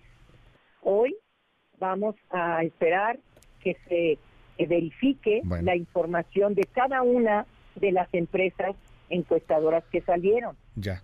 Luego, seguiremos eh, entregando información que a nuestro parecer no cumple el acuerdo. Y si los diputados insisten y quieren eh, llegar al tribunal o quieren llegar a, a la fiscalía, están en toda su libertad. Y te voy a decir por qué, Luis. Porque hemos caminado todo este país. Nos hemos llenado los pies de polvo. Hemos abierto, nos han abierto miles, millones de casas en este país. Y eso es lo que te duele, ver que la gente te abre la puerta, te apoya a tu, a tu, a tu aspirante, pero además que ves cargados por todas partes. Bueno, en algún camino, si te vas a Iztapalapa, Ajá. en algunas, en algunas casas, Luis, hay tres mantas, tres No, mantas. bueno, este, o sea, eh, por todos lados, Malú, o sea, perdón, pero por todos lados hay, hay, hay de todo, o sea, sí lo ves, y- No, y de. Adán y de No, Claudia no, particularmente, No, Luis.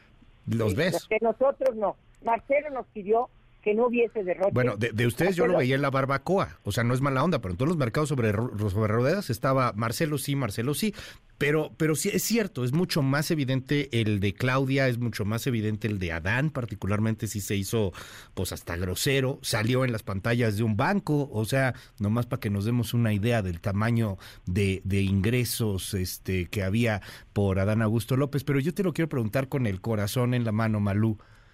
Faltan dos semanas o sea, esto, yo sé que tú dices que no se acaba hasta que se acaba, pero por fuera, la, percepción de opinión pública, no de Morena, yo no soy de Morena, tú sabes que yo no soy de Morena ni del PAN ni de nada, como muchos otros periodistas y mucha gente afuera que no tiene nada que ver con los partidos, todo el mundo siente esto ya está cantado, esto es de Claudia y lo que sorprende es que ustedes no lo hayan visto. ¿Qué pasa si se acaba el proceso? Y te lo digo con el respeto, pero se dan cuenta de que les vieron la cara, de que firmaron algo no más para firmar, no más para la foto, pueden romper. No, no, no, no. En este momento nosotros no tenemos esa, esa al contrario, nosotros queremos eh, continuar en esto, pero decirle, por supuesto, decirle al país entero que tenemos que hacer eh, las cosas apegándonos a nuestros principios, a los principios que fundaron Morena, a los principios que nos motivan, a los principios que le han dado la razón a todo lo que hacemos. Y eso es no mentir, no robar y no traicionar. Nos guste o no nos guste, querido Luis. Y nos vamos a morir en la raya defendiendo eso, porque esta gente no escucha al presidente, porque esta gente tiene que entender el mensaje más importante de este, de este, de este movimiento. Este movimiento tiene que decirle a todo el país que estamos confiados en que la gente es la que debe decidir, no el acarreo, no la despensa, no la amenaza, tenemos muchas documentaciones que hemos entregado a Morena, ahí demostrando las preocupaciones que estamos presentando. Entonces, nosotros creemos en el partido, creemos en esa institución y siguen estas omisiones, seguiremos insistiendo. Si nos quieren orillar a ir al Instituto Nacional Electoral, pues lo platicaremos con ellos. Yo me he sentado con Mario en todas las ocasiones en las que he llevado documentos. Entonces, o sea, a ver, esto último lo destaco irían al INE. O sea, si, si para el 7, ¿no? El 7 ustedes ya deben de tener el resultado, pues.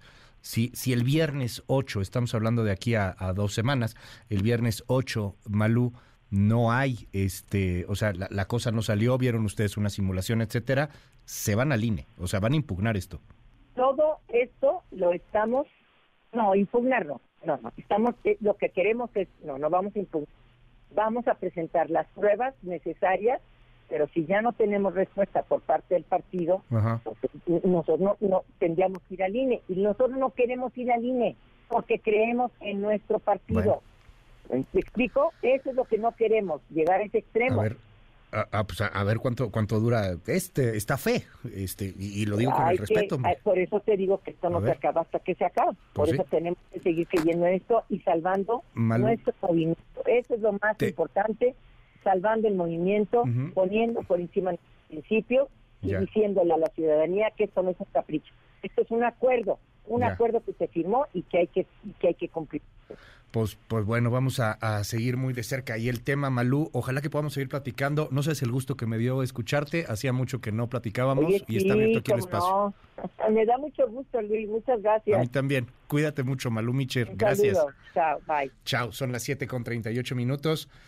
Tengo un buen de mensajes, me dicen aquí, ¿por qué tragan tanta hipocresía? Este, como que no se le entiende muy bien el tema a Malú. Es que si está de por sí el proceso está enredado, pues imagínese. Ayer pusieron 10 encuestadoras. De las 10 hicieron el sorteo. La vida es una tómbola, to, to, tómbola, la vida es una tómbola. Y entonces de ahí, ¡fum! salieron cuatro. Bueno, salieron como por orden de la Lotería Nacional. Las de Marcelo Ebrard, las encuestadores que propuso Marcelo Ebrard, salieron hasta el último. Entonces, pues como que todavía están ahí peleando. Ellos confían en que la cosa no está cargada. Todo mundo está viendo otra cosa. A ver qué pasa.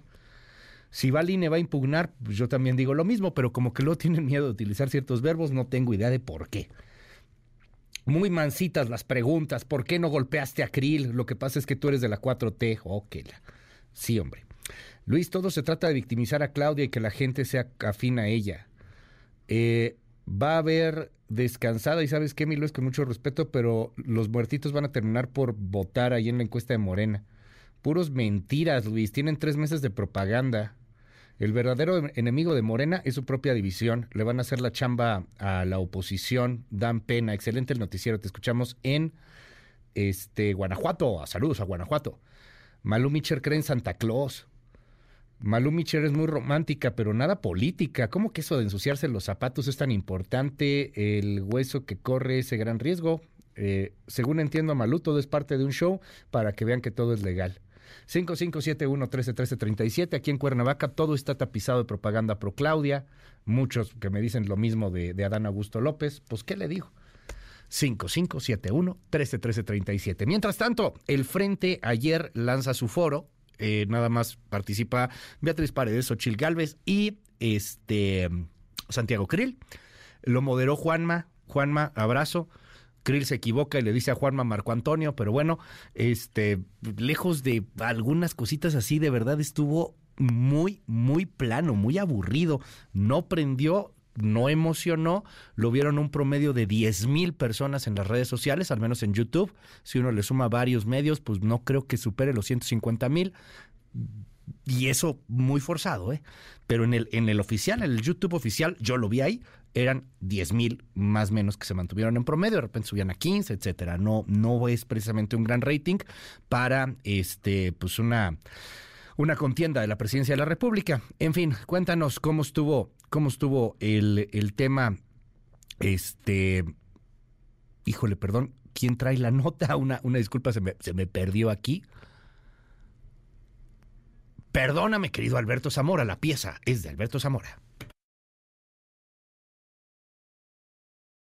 Luis, muy buenos días. En un ambiente de cordialidad en el que no hubo confrontación de ideas ni debate, aunque sí se presentaron algunas propuestas y opiniones sobre los problemas que afectan al país, se desarrolló el primer foro regional donde participaron los tres aspirantes a ocupar el cargo de responsable de la construcción del Frente Amplio por México. El evento arrancó con un minuto de silencio en memoria de los jóvenes violentados por un grupo criminal en Lagos de Moreno, Jalisco. Durante 90 minutos, Xochitl Galvez, Beatriz Paredes y Santiago Krill expresaron su visión sobre los temas acordados para este foro, seguridad, corrupción y derechos humanos. El formato permitió plantear a los tres aspirantes preguntas elaboradas previamente por un ciudadano y un experto, además de que los moderadores también pudieron hacer un cuestionamiento a los participantes. Uno de los temas que más ocupó la atención fue la inseguridad. Beatriz Paredes intentó tomar la iniciativa al demandar a los dirigentes de los partidos agrupados en el frente presentar una petición formal al gobierno del presidente López Obrador para que se modifique la estrategia contra la criminalidad. Le planteo a nuestros compañeros dirigentes que exijamos en este momento, ahorita, un cambio de timón en la política de seguridad en el país. En tanto, Xochitl Galvez dijo que se pone los zapatos de los padres de los jóvenes de Lagos de Moreno y criticó que el presidente López Obrador no haya abordado el tema en su conferencia mañanera hasta que se vio obligado a hacerlo. Pero todavía más increíble, y fue una verdadera burla, que cuando dos periodistas le preguntaron por la situación de los jóvenes, se atreviera a contar un chiste y simplemente dijo, no oigo. Basta de ocurrencias, basta de impunidad. Por su parte, Santiago Krill mencionó que la impunidad es uno de los principales retos a vencer en nuestro país para combatir la inseguridad y la violencia. La probabilidad que se castigue un delito en México es del 1%. Es decir, vivimos prácticamente en una total impunidad. Eso es lo que se va a discutir el día de hoy. El segundo foro regional se realizará el próximo sábado en Monterrey, Nuevo León. Luis, mi reporte. Muy buenos días.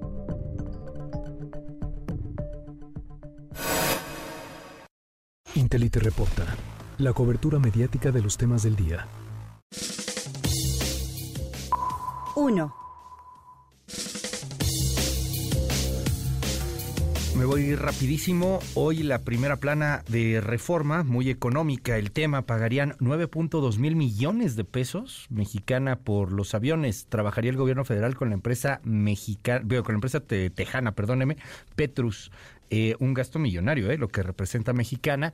Al final de cuentas, pues será una especie de, aerolínea con dumping, o sea, con el apoyo de, del Estado. Eso le permite poder inclusive llegar a operar hasta con pérdidas. Este, lo que hace competencia desleal para pues, los otros competidores privados. Pero, pues lejos de todo eso, sí es un desembolso brutal eh, para, para Mexicana. Eh, la compra de Mexicana, 815 millones. El arrendamiento de los 10 aviones por 8 años, 8.174 millones. Que mucha gente decía, ay, ¿por qué los van a rentar y no los compran? Eh, prácticamente todas las aerolíneas en el mundo le apuestan al, leasing o a este tipo de contratos que, a la compra directa de aviones. O sea, digo, eso es normal. El, tema es que, eh, pues, pues no sé si, si lo correcto o lo que más nos conviene como país es que tengamos una aerolínea del Estado que además es manejada por militares. En fin, los servicios de asesoría de Petrus Aéreo por ocho años, mil millones de pesos. Tacaño. Bueno, échele un ojo. Hoy hacen un desglose económico de lo que va a costar Mexicana y uno se pregunta, ¿neta vale la pena? Está bueno. Enhorabuena por las familias de Mexicana que pues ya recibieron su, su compensación después de tantos años. Pero de ahí en fuera, nueve mil millones de pesos, un barote. En fin. 2. Le cuento hoy eh, el asunto de la primera plana en el milenio, las Islas Canarias, como Hawái. La semana empezamos con Hawái quemado, calcinado, con miles de desaparecidos, bueno, poco más de mil desaparecidos y, ya arañando 100 los muertos confirmados. Eso en Hawái. Bueno, pues ahora es Tenerife, allá en las Islas Canarias, en España.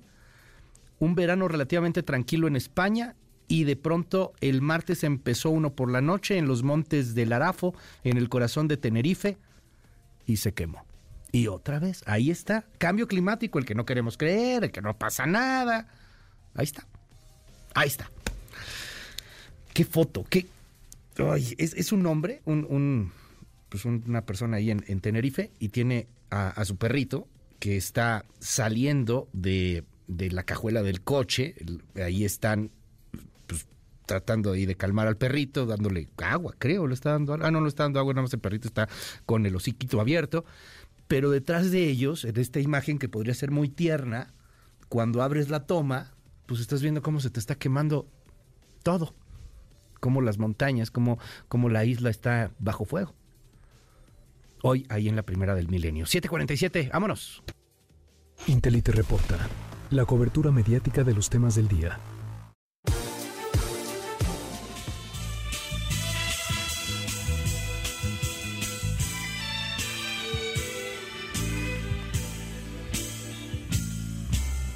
Nada te llevarás cuando te marches cuando se acerque el día de tu final. Vive feliz ahora mientras no, ya estuvo. tal vez mañana no tengas tiempo. Vámonos, ya. Hoy es cumpleaños de Napoleón. José María Napoleón, 75 años. Regresamos. Por tus venas. Siembra tu tierra y ponte a trabajar. En un momento regresamos. Continúa con la información con Luis Cárdenas en MBS Noticias.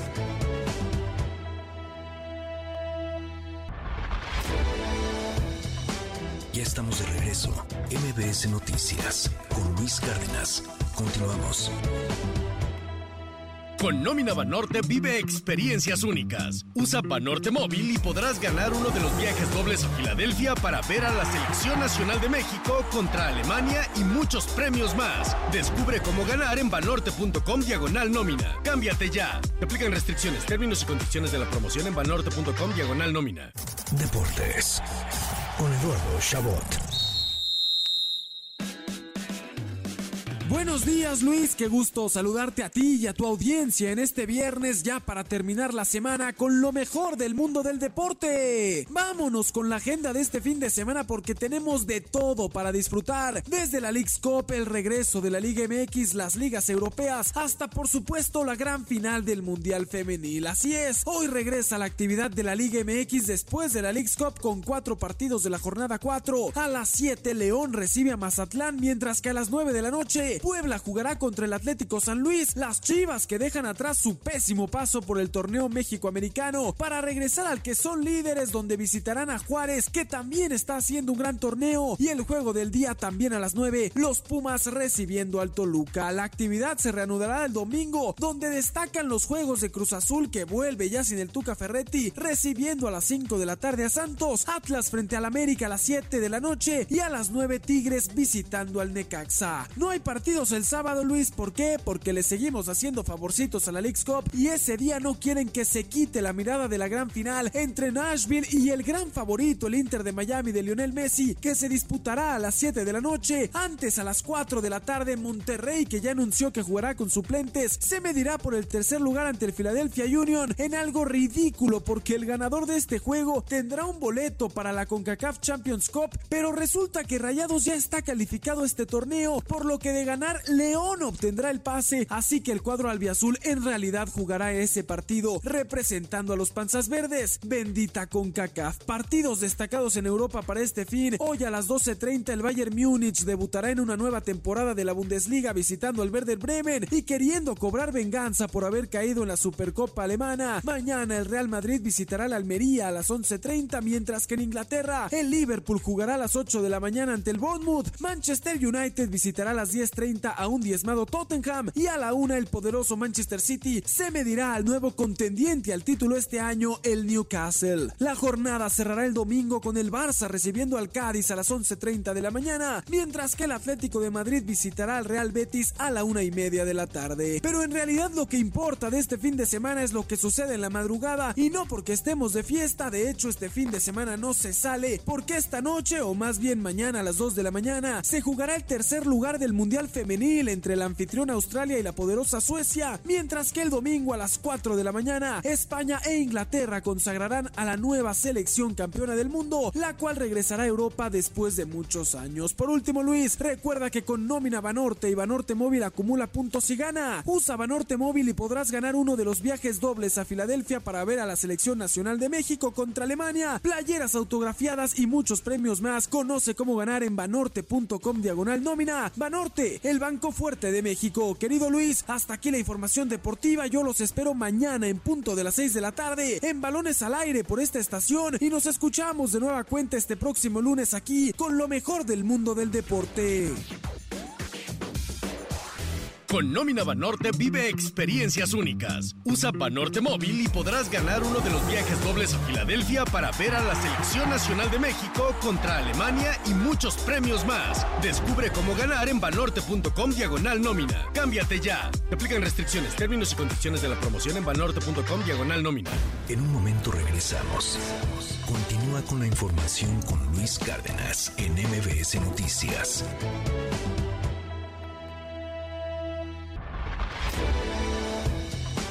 Ya estamos de regreso. MBS Noticias con Luis Cárdenas.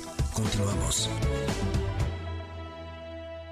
Hola Luis, buenos días. Luego de meses de consultas, la administración Biden anunció ayer la instalación de un panel de arbitraje al considerar que el decreto de febrero pasado publicado por el presidente Andrés Manuel López Obrador y que prohíbe la importación de maíz transgénico para consumo humano viola el Tratado de Comercio entre México, Estados Unidos y Canadá, vigente desde el 2020. Según la representante comercial estadounidense Catherine Tai, el decreto de López Obrador sería violatorio de al menos dos capítulos del TEMEC, el capítulo 9 sobre medidas sanitarias y fitosanitarias y el capítulo 2 de acceso al mercado. La administración Biden asegura que el decreto del presidente López Obrador para prohibir las importaciones de maíz transgénico para consumo humano no está basado en ciencia y que además ha probado el maíz no ser dañino ni para la salud humana ni para el medio ambiente. En febrero de 2023, el gobierno mexicano publicó un decreto que había sido considerado más flexible a otro publicado en 2020, en el que también se prohibía la importación de maíz transgénico para forraje. Sin embargo, la oposición estadounidense y de la industria nacional lograron suavizarlo. Una vez instalados los expertos del panel en las próximas semanas, el panel de arbitraje al amparo del TEMEC deberá publicar su reporte final entre enero y febrero de 2022. De perder el panel sobre maíz transgénico, México deberá establecer remedios bajo el capítulo 31 del TEMEC. Todo esto al momento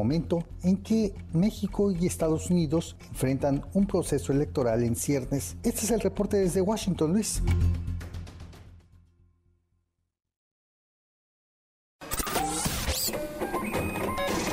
Economía y finanzas con Pedro Tello Villagrán. Querido Pedro, te mando un gran abrazo en esta mañana es el gran tema en la prensa financiera, en la prensa económica, el, el, asunto del maíz transgénico, el panel de controversia que va a haber, si está o no está violentando México los, los tratados. Eh, pues se antoja largo el, el, tema todavía, no, no va a ser algo sencillo, pero ¿qué opinión te merece esto, Pedro? Buen día. Luis, buenos días, qué gusto saludarte a ti también a quienes nos escuchan. En efecto, el tiempo y la paciencia de las autoridades de Estados Unidos se agotaron.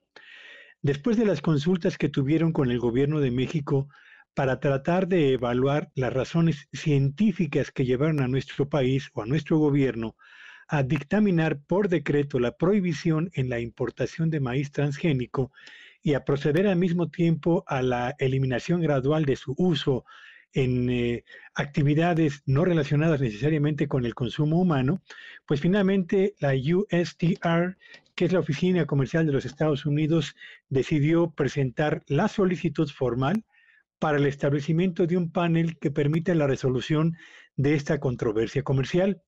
Vale la pena señalar, Luis Auditorio, que este es el primer panel que se establece contra nuestro país al amparo del TEMEC. Los paneles que previamente se habían establecido y que han ido generando resoluciones han tenido que ver con solicitudes de México y o de Canadá, pero este es el primer panel que se solicita específicamente en contra de México. ¿Por qué a Estados Unidos le interesa tanto este asunto o este tema? Bueno, pues porque de los cerca de 20 mil millones de dólares que Estados Unidos obtiene por la exportación de maíz amarillo o maíz transgénico, la cuarta parte, cerca de 5 mil millones de dólares, provendría de la venta de ese tipo de maíz al mercado mexicano. De modo que si aquí empieza a limitarse y o a prohibirse la importación de ese tipo de maíz, el impacto que eso tendrá sobre los ingresos de los granjeros estadounidenses que empacan justamente ese tipo de grano para el mercado mexicano sería mayúsculo. Y como a los norteamericanos les interesa mucho mantener sus negocios y particularmente al amparo de las reglas comerciales que se han pactado con México y con Canadá, concretamente en el TEMEC, por eso es que el periodo de consultas que buscaban ellos que, se, que fuese el que permitiera resolver esta diferencia se agotó. Y frente a la nulidad de las respuestas positivas por parte del gobierno mexicano, decidieron ir más allá para pedir eh, el establecimiento concreto del panel. ¿Cuándo habrá una resolución definitiva de este panel? Bueno, la estimación de acuerdo a los tiempos que tomará, uno, designar al presidente del panel, dos, designar a los panelistas, tres, los 150 días que tendrán que pasar para que este panel presente un informe preliminar para ser analizado por Estados Unidos y por México a efecto de que cada uno incorpore sus observaciones, el regreso de ese informe a los eh, integrantes del panel para que finalmente generen el reporte final por allá del mes de marzo del año 2024, lo que hará será mantener una relación tensa en el ámbito estrictamente comercial y si la resolución sale contraria a lo dispuesto por el gobierno de nuestro país, bueno, pues nuestro eh, gobierno tendrá 30 días después del informe final para poder levantar las restricciones al ingreso de eh, maíz amarillo de Estados Unidos o, de lo contrario, Estados Unidos podría suspender el ingreso de productos mexicanos de exportación a su mercado por el equivalente al monto de las importaciones eh, digo, de las exportaciones norteamericanas de maíz amarillo, que resultarían dañadas justamente por esta disposición del gobierno de México. Así están las cosas, Luis, en este momento. Eso es bien interesante porque en dado caso que perdiéramos, o sea, el, el gobierno gringo podría prohibir lo que se le pegara la gana, ¿no? O sea, siempre y cuando fuera el, el, el símil, el, el, equivalente, perdón, en cuanto a la pérdida del, del, maíz que nosotros no estamos trayendo, una cosa por el estilo, digo, un poco enredado, perdón, mi, mi explicación, mi, mi, mi entendimiento, pero, pero puede ser cualquier cosa. O sea, ellos podrían poner este de bloqueo a otro producto, no necesariamente al maíz, pues, o a, o a temas agro pueden hacerlo hasta por 5 mil millones de dólares, de acuerdo con la información actual, eh, a cerveza, a eh, automóviles, a productos electrónicos, a productos textiles, etcétera, Luis. Pues Eso es lo que estaríamos eh, eh, teniendo como un riesgo potencial muy serio en materia comercial. No, hombre, está cañón. Querido Pedro, muchísimas gracias. Gracias por, por esta comunicación. Sé que no era el tema de hoy, querido Pedro, pero si nos permites, dejamos para la siguiente semana este que es un temazo, las carreras universitarias mejor y peor pagadas actualmente en México, más en el marco del regreso a clases. Sí, por supuesto, porque además, muy rápidamente, Luis, eh, les voy a presentar a la gente cuáles son las carreras que tienen los niveles de desempleo más elevados en nuestro país y cuáles son las que concentran en este momento la atención e interés de los jóvenes y sus familias, Luis. Va, la siguiente semana ahí platicamos sobre ese tema. Te mando un abrazo, querido Pedro. Mil gracias. Te seguimos en Gracias y síganme en Twitter en arroba Petello Villagrán y que tengan un espléndido fin de semana. Igualmente, es Pedro Tello, las 8 con 8. Ya estamos de regreso. MBS Noticias con Luis Cárdenas. Continuamos. Primeras planas. El Universal. Ebrard lanza guerra legal por apoyo del gobierno a Sheinbaum. Integrantes de su equipo presentarán denuncias por uso de programas sociales y acarreo. Marcelo pide a simpatizantes que recaben pruebas. Milenio. Sorteo en vilo. Ebrard no firma. Monreal y Adán con reservas. Representantes de los aspirantes alegan que algunas encuestadoras seleccionadas no cumplen con los requisitos. Aún así, Morena las incluyó y ganaron. Reforma. Pagaría 9.2 mil millones de pesos mexicana por aviones. Trabajaría con el gobierno federal la empresa tejana Petrus. Planean con Sedena el arrendamiento de 10 aeronaves durante 8 años. Excelsior.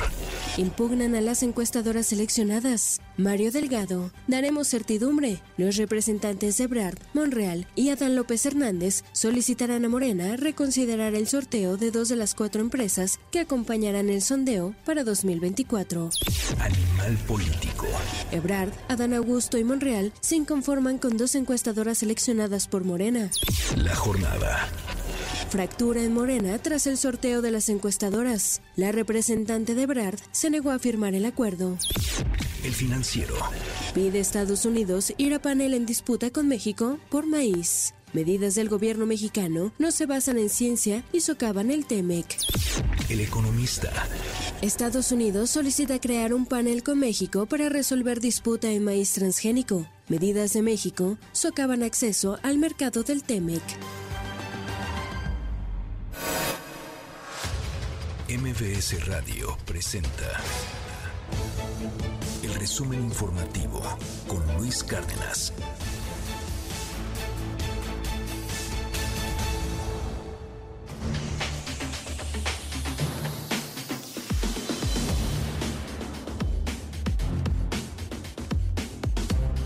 Las 8 con 14 minutos. Coco García, qué gusto saludarte. Buen día. Hola Luis, buen día, buen día al auditorio. Les comento que de nueva cuenta el presidente López Obrador arremetió contra los medios de comunicación por inventar que se burló del caso de los cinco jóvenes desaparecidos en Lagos de Moreno, en Jalisco.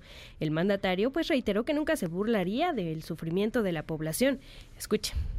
Ya no culpo a los conductores de radio, de televisión, no, son los dueños de los medios los que están dando la consigna, los dueños de las estaciones de radio, los dueños de las estaciones de televisión, los dueños de los periódicos. No es Ciro, no es López Dori, es arriba. Nada más para que sepan que acuso recibo, porque es extremo, ya es el colmo del cretinismo, de inventar lo que no sucede, pero además lo que va en contra de mis convicciones, de mis principios lo que estimo más importante en mi vida, mi lealtad a la honestidad, a la integridad ni humanismo. Creen que son igual, que soy igual que ellos. Pero todo es por el hambre de dinero. Todo es porque estaban acostumbrados a robar, a saquear y eran empleados los presidentes de ellos, peleles.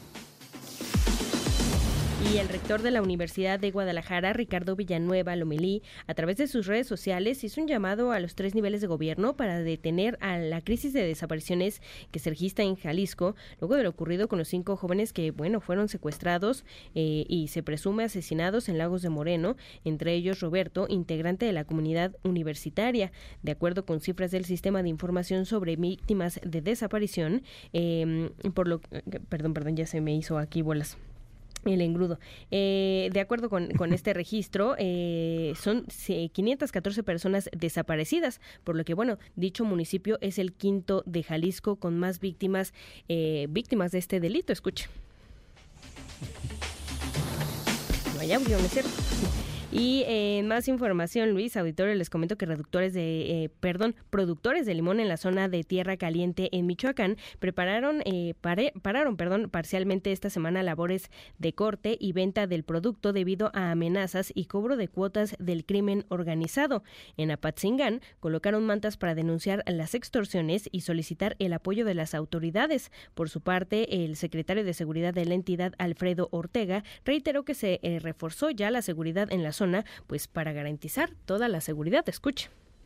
Son situaciones que se van presentando, la tierra caliente, pero que indudablemente debo decirles, informarles, comentarles que no bajamos la guardia, estamos súper fuertes ahí, presentes, bien coordinados, repito, mucha, mucho trabajo, muchos buenos resultados, detenciones eh, diarias, aseguramientos de armamento, de vehículos con reporte de robo, de cargadores, de cartuchos. Entonces el trabajo se está realizando.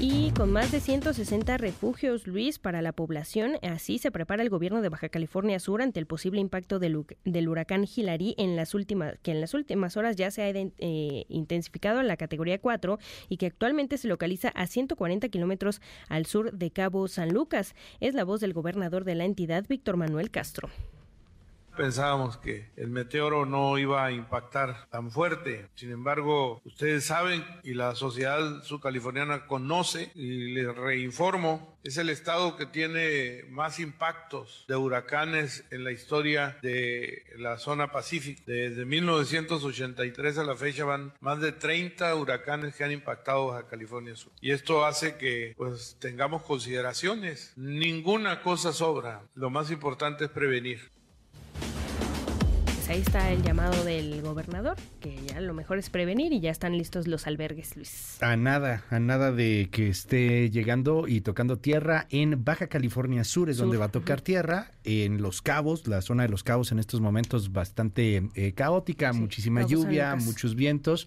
fortísimo el huracán a 640 kilómetros por hora, pues categoría 4. Ajá, ya categoría 4. Ha pasado y ojalá que sea el caso que muchas veces va así y ya conforme va entrando por la geografía y las características oreográficas, etcétera, de, de, Cabo eh, San Lucas, de, de, la, de la puntita del tacón de la bota de nuestro país, baja.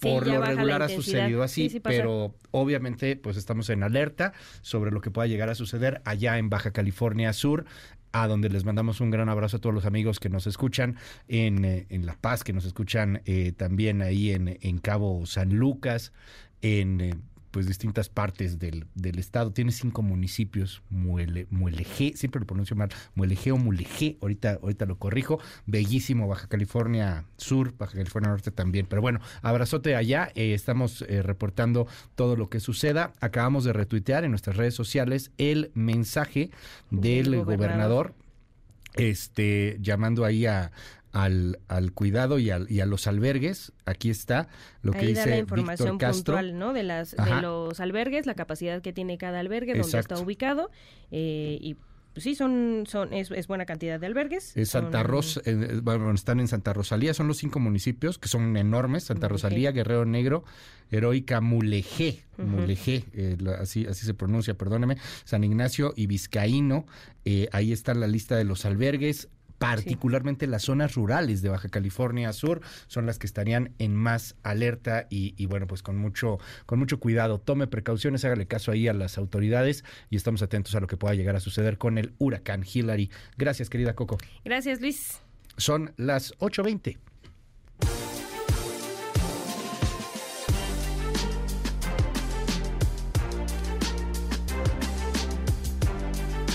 5571-131337, va de nuevo 5571-131337, WhatsApp abierto absolutamente para todo nuestro auditorio. El presidente López Obrador habló hace unos momentos sobre el tema del maíz transgénico. Hoy empieza el panel. Lo que usted quiera, diga y mande, sí. El nacionalismo a todo lo que da, sí. El chauvinismo, nos metemos en la bandera y nos aventa. Sí, sí, sí. Lo que usted quiera, diga y mande. Hoy empieza el panel si perdemos nos va a ir económicamente mal. Podrían bloquearnos hasta por 5 mil millones de dólares productos. Ojalá que nos perdamos, es más, ojalá que se pueda llegar a resolver. Ya nos explicaba Pedro Tillo hace un momento cómo está la cosa. ¿Qué dijo el presidente sobre el maíz transgénico hace unos minutos? Escuche. Es eh, algo, yo creo, importante el que hayan solicitado los del gobierno de Estados Unidos ir a un panel para dirimir, para resolver lo de el maíz transgénico. Yo creo que va a ser muy importante porque no es un asunto nada más de México. Es un asunto que le va a ayudar a los consumidores de Estados Unidos y de todo el mundo, porque nosotros lo que hicimos, y es por lo que se inconformaron, emitir un decreto para que no se use maíz amarillo, que nosotros consideramos transgénico, en el consumo humano, que el maíz amarillo pueda utilizarse de forraje, pero no para el consumo humano. Ellos se inconforman, yo entiendo, son las presiones de los grandes agricultores que están vinculados a legisladores, tienen mucha influencia. Es que en Estados Unidos, como aquí, pues también, pero allá de manera abierta, aquí de manera encubierta, las grandes corporaciones les dan dinero para sus campañas a diputados, a senadores, a presidentes. Entonces, qué bien que están ahora impugnando un decreto nuestro para que no utilicemos ese maíz en el consumo humano, porque esto nos va a permitir en este panel presentar pruebas y hacer propuestas. ¿Cuál es nuestra propuesta, que formemos un grupo conjunto de investigadores para conocer a ciencia cierta si se trata de maíz transgénico y si causa daño o no a la salud. Nosotros sostenemos que sí. Pero bueno, vamos a formar un equipo conjunto y no estamos violando el tratado, porque en el tratado se establece que cuando hay estas diferencias se puede acudir a los paneles. Es una muy buena oportunidad para revisar esto. Nosotros no vamos a permitir que se utilice maíz transgénico para la alimentación del pueblo de México. Primero la salud y vamos a acatar la resolución de los que participen y decidan en el PAN parte de lo que dijo el presidente López Obrador en torno a este tema. 8 de la mañana con 24 minutos. Cambiamos abruptamente la página informativa. Citlali Sáenz, ¿qué pasó en la tardeada de ayer? La secretaria de Educación, Leticia Ramírez, habló sobre los, libros, sobre los libros de texto. Ahora se refirió a lo que está pasando en Coahuila. Adelante, Citlali. ¿Qué tal Luis? Buenos días a ti, buenos días también a nuestros amigos del auditorio. Leticia Ramírez, la secretaria de Educación, informó que hasta el momento la dependencia no ha sido notificada de manera oficial sobre la controversia constitucional que interpuso la Consejería Jurídica del Estado de Coahuila en contra de los libros de texto. En la octava conferencia de prensa sobre los nuevos materiales educativos en donde pues se han revisado los contenidos de primero a sexto de primaria y en esta ocasión se habló de los libros de secundaria y telesecundaria, pues el estado de Coahuila ya se suma a Chihuahua en interponer recursos legales en contra de estos libros de texto gratuitos. Escuchemos lo que respondió la secretaria de Educación. De la controversia constitucional en relación con el estado de Coahuila, les puedo decir que al día de hoy, hasta antes de entrar a esta conferencia, no tenemos notificación en relación con esto, en controversia del estado de Coahuila, como Secretaría de Educación Pública. En conferencia de prensa, Leticia Ramírez afirmó que revisaría que estuvieran todos los libros que son parte de los libros de texto que se van a utilizar en el próximo ciclo escolar y que todo el material esté en la página del CONALITEC para consulta de toda la ciudadanía. Asimismo, indicó que los nuevos libros se utilizarán este año y las observaciones que se hagan por parte de los docentes se van a traducir en mejoras, pero será hasta el próximo ciclo escolar. Vamos a escuchar lo que dijo. Tenemos que tener una práctica cotidiana y buscaremos la forma de que los maestros y las maestras hagan llegar a la Secretaría cuáles son las cosas que hay que mejorar. Y tendremos que ver cómo las adaptamos, cómo las incorporamos y será para el siguiente ciclo escolar que estén incorporadas. Aquí lo más importante es que se tenga claro que la intención de este proyecto educativo, de esta propuesta pedagógica, toma como base las necesidades del alumno. Luis es mi al auditorio. Muy buenos días. Gracias, muchas gracias, Itlali. Buenos días. Son las 8 de la mañana con 26 minutos. Después de la pausa, vamos a platicar sobre la Casa de los Famosos, el fenómeno social que representó, la empatía que hubo alrededor, el asunto de la autenticidad. Y créalo o no, lo que ayudó a muchísima, a muchísima gente. Vamos a platicar del por qué con Sergio Mayer, que ya está aquí en MBS Noticias en un momentito más. Hablamos con Sergio sobre la Casa de los Famosos, pero también sobre política, pero también sobre lo que sigue en el país, de muchas cosas. Pero antes, el presidente López Obrador hizo un chiste. Pudo no haber escuchado.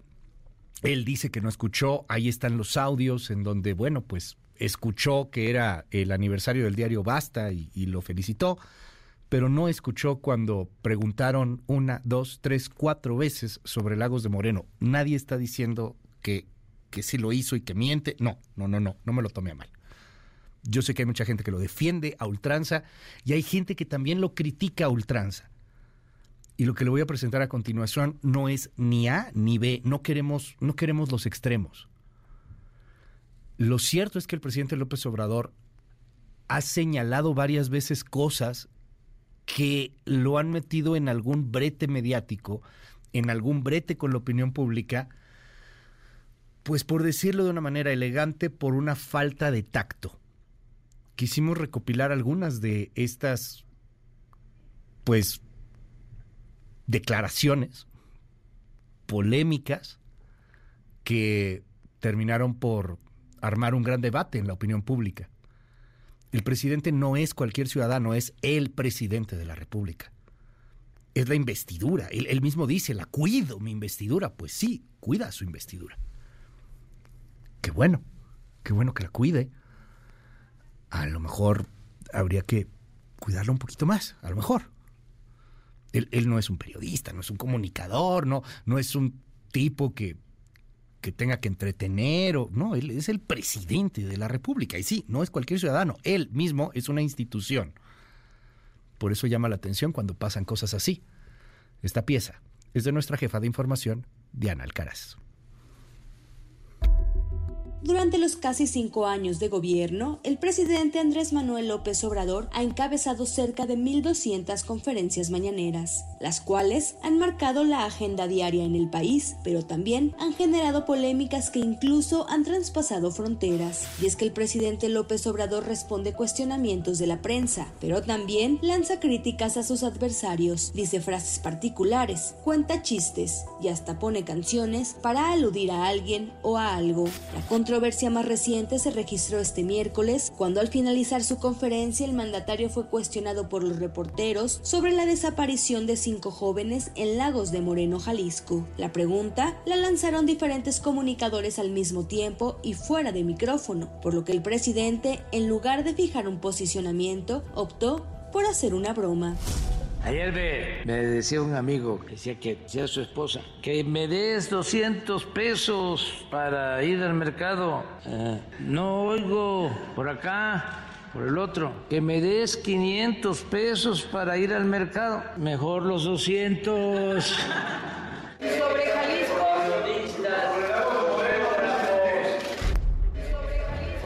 Muchos calificaron al presidente de miserable. Él aseguró que no escuchó a los periodistas y que todo se trató de una infamia de los conservadores, una de sus palabras favoritas. Pero no ha sido la única declaración del presidente que a más de a uno le ha hecho levantar la ceja.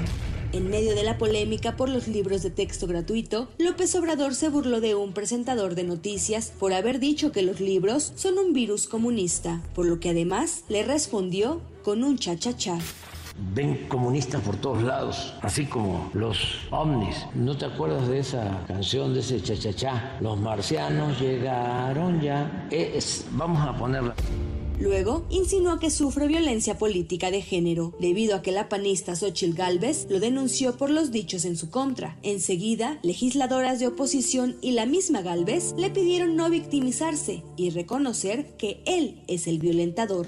Todo lo que me dicen a mí, no hay violación de género, o el género es nada más femenino.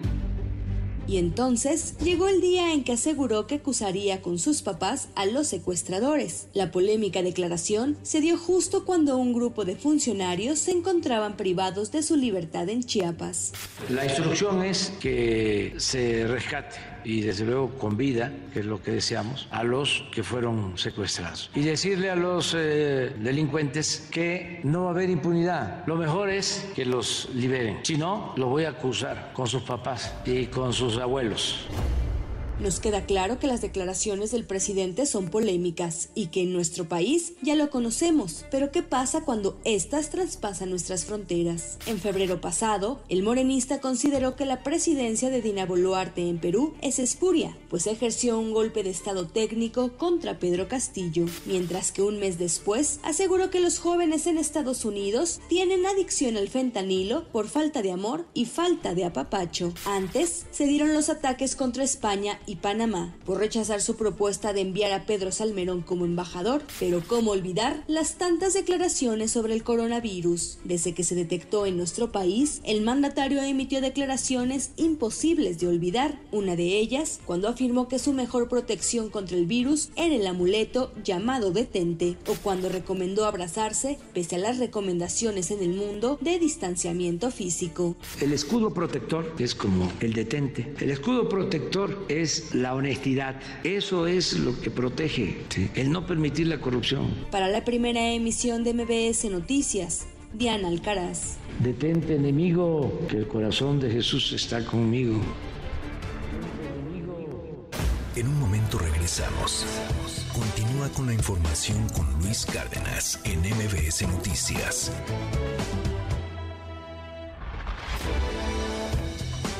Ya estamos de regreso. MBS Noticias con Luis Cárdenas. Continuamos.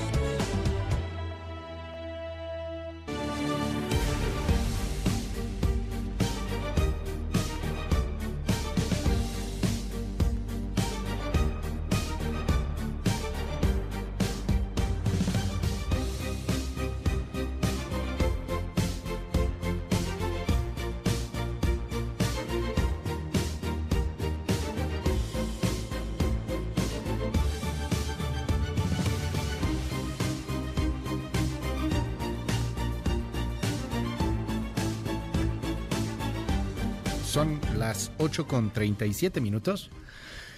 Ay, hartas cosas que platicar el día de hoy. Hace minutos, a las 7 de la mañana, estaba yo platicando con Malú Micher, la representante del equipo de Marcelo Ebrard, y me lo dijo clarito, no queremos ir al INE.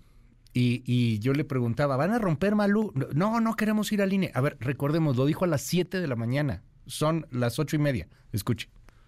A nosotros, a este movimiento que apoya Marcelo Ebrard, no le pueden decir que no levantó la voz en su momento, ya. que Sí, no claro. admitió. He entregado, yo personalmente, no lo he hecho público y tampoco hemos ido al INE, ante el INE. Nosotros hemos ido directamente al órgano interno De de Morena. Morena, que es honestidad y justicia. Bueno. Bueno, pues, eh, ¿qué cree? Marcelo Ebrard está convocando a las 12 del día a medios de comunicación. ¿En dónde cree? En el INE. Tons, ¿no que no querían ir al INE? Pues iban a ir al INE. Bueno, a las 12 van a ir al INE. En fin, este, estamos dándole cobertura. Siga en MBS Noticias. Tendremos todos los detalles de cuando pues pase lo que pase a mediodía en el INE. Ahí estará Marcelo Ebrard. 8 Es un gustazo, un honor. Gracias por estar aquí, querido Sergio Mayer. Bienvenido. Querido Luis, el honor es para mí. Tú sabes que soy admirador eh, tuyo personal y además de tu programa Radio Escucha de todas las mañanas, siempre para estar informado de lo que está pasando en nuestro país. Eres bien generoso. Gracias, Sergio.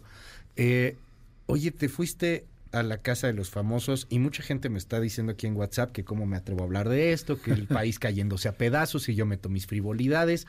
Yo creo que esto terminó por ser un gran fenómeno social. Y te lo digo sin cebollazo ni nada, le echaron la mano a mucha gente. Mucha gente se sintió conectada, se sintió con una empatía, lograron tener más votos de lo que habría tenido un partido político. Deja tú que si Wendy, que si tú, que si Nico, o sea, todo el fenómeno logró tener más votos que si fuera un partido político. ¿Por qué, Sergio? ¿Por qué la casa de los famosos? ¿Por qué, por qué lo lees así como, o cómo lees tú este fenómeno? Fíjate que justamente lo que acabas de decir, eh, yo creo que México está buscando una reconciliación. el fenómeno social que se dio con, con este proyecto, eh, por supuesto que rebasó todas las expectativas por todo lo que hicimos dentro de la casa, pero cuando salimos y vemos que se acercan jóvenes, niños, adultos, y nos dicen que, que logramos unir nuevamente a las familias mexicanas, hacer que se siente nuevamente frente al televisor y compartir en familia, platicar, sufrir junto con nosotros la angustia, la agonía, las alegrías y lograr que la gente se reconectara nuevamente eh, en familia. Creo que eso es algo que es evidente. La gente está buscando algo diferente, está buscando una reconciliación nacional en todos los aspectos y por eso se generó este fenómeno social yo en lo personal me siento eh, muy satisfecho, muy halagado con los resultados y saber que hubo niños, jóvenes de todas las edades que se conectaron con nosotros y a mí en lo personal, independientemente del programa, que me digan que que les ayudé en muchos aspectos por los comentarios que yo hacía, por hablar de la familia, hablar de la integridad, hablar de la honestidad, hablar de la lealtad. Eh, estoy convencido que si hicimos un team, un team infierno dentro de la casa, podemos hacer un team México en solidaridad y que por eso se hizo ese fenómeno social. Ese es mi punto de vista y mi percepción. O sea, al final tenías la polarización y te jugabas con la polarización, ¿no? O sea, tienes el, el team infierno y el otro era el team cielo, ¿no? Sí, podríamos decir que podríamos decir que nosotros les pusimos Team Cielo porque no había de otra, ¿verdad? Pero pero porque eran políticamente incorrectos, porque porque ahí tenías a, Wendy como una trans, ¿por qué eran el Team Infierno? ¿Cómo surge el, team infierno el tema de eh, sale porque así se llaman las habitaciones, es el cielo y el infierno. Eh, y se, se arma el Team Infierno porque empezamos a crear lealtades al decir que no nos vamos a, dar puntos entre nosotros. Pero yo soy muy paternal, me gusta mucho proteger a mi familia, a mis amigos, y, y en ese momento se fue creando esa lealtad. Eh, y, de ahí salió el Team Infierno. Llegó un momento en que, pues, que había que hacer eh, de alguna manera estrategia, jugar, eh, hacer inteligencia, ver números, saber cómo iban a salir. Ahora, porque tiene que ver con, con, estrategias. Con, toda la. O sea, y, y, además con el asunto de, de lograr mantener a gran parte del país rompiendo audiencias como no se había hecho en la tele, Sergio. Desde hace 20 años no, se da un fenómeno de este nivel. Pero ¿qué diferencia había del Big Brother? Alguien dijera, oye, pues esto es un Big Brother, ah, ya lo vimos en la era del Internet, del, Instagram, de que todo es súper rápido. ¿Cómo logra un programa de televisión hacer esto? O sea, volver a tener a la gente pegada en la tele. Y justamente creo que eso ayudó mucho. El 360, donde la parte mediática se suma, las redes sociales hace 20 años no existían y hoy día se sumó absolutamente todo. Iban al día, la gente iba subiendo lo que iba pasando en la casa. Hubo gente que lo pudo ver a través de las redes sociales porque no tenía el acceso y se vio en diferentes países a través de redes sociales. Y eso magnificó todavía el proyecto. Pero se han hecho otros proyectos así 360 y no habían tenido el impacto social que, que, tuvo este. Aquí lo interesante es e, el fenómeno es que la gente está viendo, nos estaba viendo, de alguna manera analizando, viendo las, los comportamientos de cada uno de las personalidades, porque cada quien tuvo su personalidad. Y no puedes esconder durante 71 días un, un personaje. Eh, es evidente que dos, tres días después tus personajes se caen, tienes que ser auténtico, tienes que ser real. Y yo creo que eso es lo que la gente fue descubriendo en cada uno de nosotros. O sea, ¿te encierran? ¿Tú llegaste y no saliste? completamente 71 días aislado, sin comunicación, sin información, eh, te desconectas completamente de tus familiares, de las redes sociales. no, del te dicen los productores, ahora vas a hacer esto, No ahora, hay forma. ahora aquí. No, no, no, no hay forma. Solamente te dicen ahí, eh, ahí está, el- eh, eh, prepárense porque van a tener una dinámica, prepárense porque van a tener una sorpresa, pero cada quien va respondiendo de acuerdo a cómo eres. Sabes cuándo son las nominaciones, tienes que ir viendo justamente esa estrategia, qué votar, cómo votar, para que se vayan dando los números. Emocionalmente, ¿cómo te cambia eso? O sea, porque a los dos días uno lo entiende como actor Sí. que eres, etcétera, pero ya diez días Es, después. es- es un proceso muy fuerte, Luis. Eh, el de estar desconectado de tu familia sin saber qué está pasando, de la sociedad. Yo siempre escuchaba tu programa todos los días en la mañana. eh, ¿Sí y estaba- podías escuchar? No, yo, Ah, o ya sea, no. te iba a decir, Ajá. antes de entrar yo escu- siempre escucho tu programa y dentro de la casa decir, ¿qué está pasando en México? ¿Qué está pasando en el país? ¿Qué está pasando en la política, en la, en la parte social? Eh, Yo estaba con ese tema, pero tampoco podía yo estar este, angustiándome con eso, pero te desconectas O sea, completamente. no, no podía saber que habían ejecutado jóvenes, no podía saber que, que habían matado en Guanajuato a una chava este, porque la trataron de robar, no podía saber que, que, no sé, las declaraciones del presidente, o sea, nada, no, no había nada. Absolutamente nada. de eso. Yo hu- hubo un momento que iba yo a preguntar al público que cómo, eh, cómo estaba el tema de las mañaneras, este, pero preguntarlo solo por, por comentar. eh, De, de- pero fíjate que dije, no quiero meter absolutamente nada que tenga que ver con la Con política, política. porque sé que la gente está eh, harta, estás tie- Porque al mismo tiempo eso, era, eso eran ustedes. Sí, me llama la atención porque hay gente fuera del círculo rojo, obviamente, que, que no se metió aquí a este tema, este, y, y gente que en el círculo rojo decía que eran un, un desahogo, que verlos ustedes era así como, híjole, me, me desconecto. Pero muchos otros nos decían en, en las conversaciones, es que me desconecto de tanta porquería que hay. Es que estoy harto de estos malditos, los políticos. Ninguno tiene empatía, pero más que empatía, lo dijiste hace un momento, autenticidad, Sergio. No había autenticidad en, o no hay autenticidad en la clase política y la gente se iba con ustedes Fíjate que yo para hice- ver algo auténtico. Qué, qué padre lo que estás mencionando y te voy a decir algo. Yo hice una propuesta ahí medio loca y lo mencioné dos o tres veces. Yo dije, imagínense que en lugar de que haya campañas políticas en donde nos cuesta mucho dinero al país, que, que la población, la sociedad, tuviéramos la oportunidad de ver dos semanas, no 71 días, dos semanas, a todos los candidatos metidos en una casa de los famosos, donde veas cómo son, cómo reaccionan, si tienen lealtades, si tienen estrategias, cómo manejan el presupuesto, conocerlos ahí desnudos de alma, literal, porque es la única forma de conocerlos. Nos ahorraríamos millones y millones de pesos y conocerías perfectamente a la persona realmente cómo son. Fue una propuesta loca, pero la dejé ahí al aire. Dije, esto, esto es lo que deberíamos de ver y conocer. Así conocemos a las personas, realmente. Porque no puedes mantener un personaje 24 horas y, y- y eso uh, sería excepcional. Pero por supuesto que es una utopía, ¿verdad? Porque no me imagino metidos ahí a los candidatos para una gobernatura o un candidato a la presidencia o a la Ciudad de México. Pues en vez de que las corcholatas hagan giras, que los hubieras metido en una Por casa, supuesto. ¿no? Ahí Los a los, metes a en los la seis, casa. O, o a los del Frente Amplio también, ahí, verlos un y ahí rato. los metes y ahí vas viendo. lo y el público va decidiendo y vas votando. Y, y eso sería, pues, una... Ahí se los dejo como reflexión. Sí, digo, es- es- Imagínatelos ahí metidos, durmiendo ahí, su tolerancia, Ajá. sus lealtades, sus principios, sus Claro. valores. Y haría una gran diferencia de, de ver un candidato en la calle que solamente te promete y no se compromete. En algún momento los quisieron cancelar. Y los quisieron cancelar porque, si no me equivoco, fue Wendy, fuiste tú, le bajaron los pantalones y los calzones a Nicola, ¿no? No, Nicole. pero eso, eso fue eh, lo que hicieron distorsionar completamente de lo que pasó ahí. El, el Team Infierno éramos muy rudos en los juegos. Y eso, la bajada de los pantalones, Wendy se los bajó a Nicola 25 veces.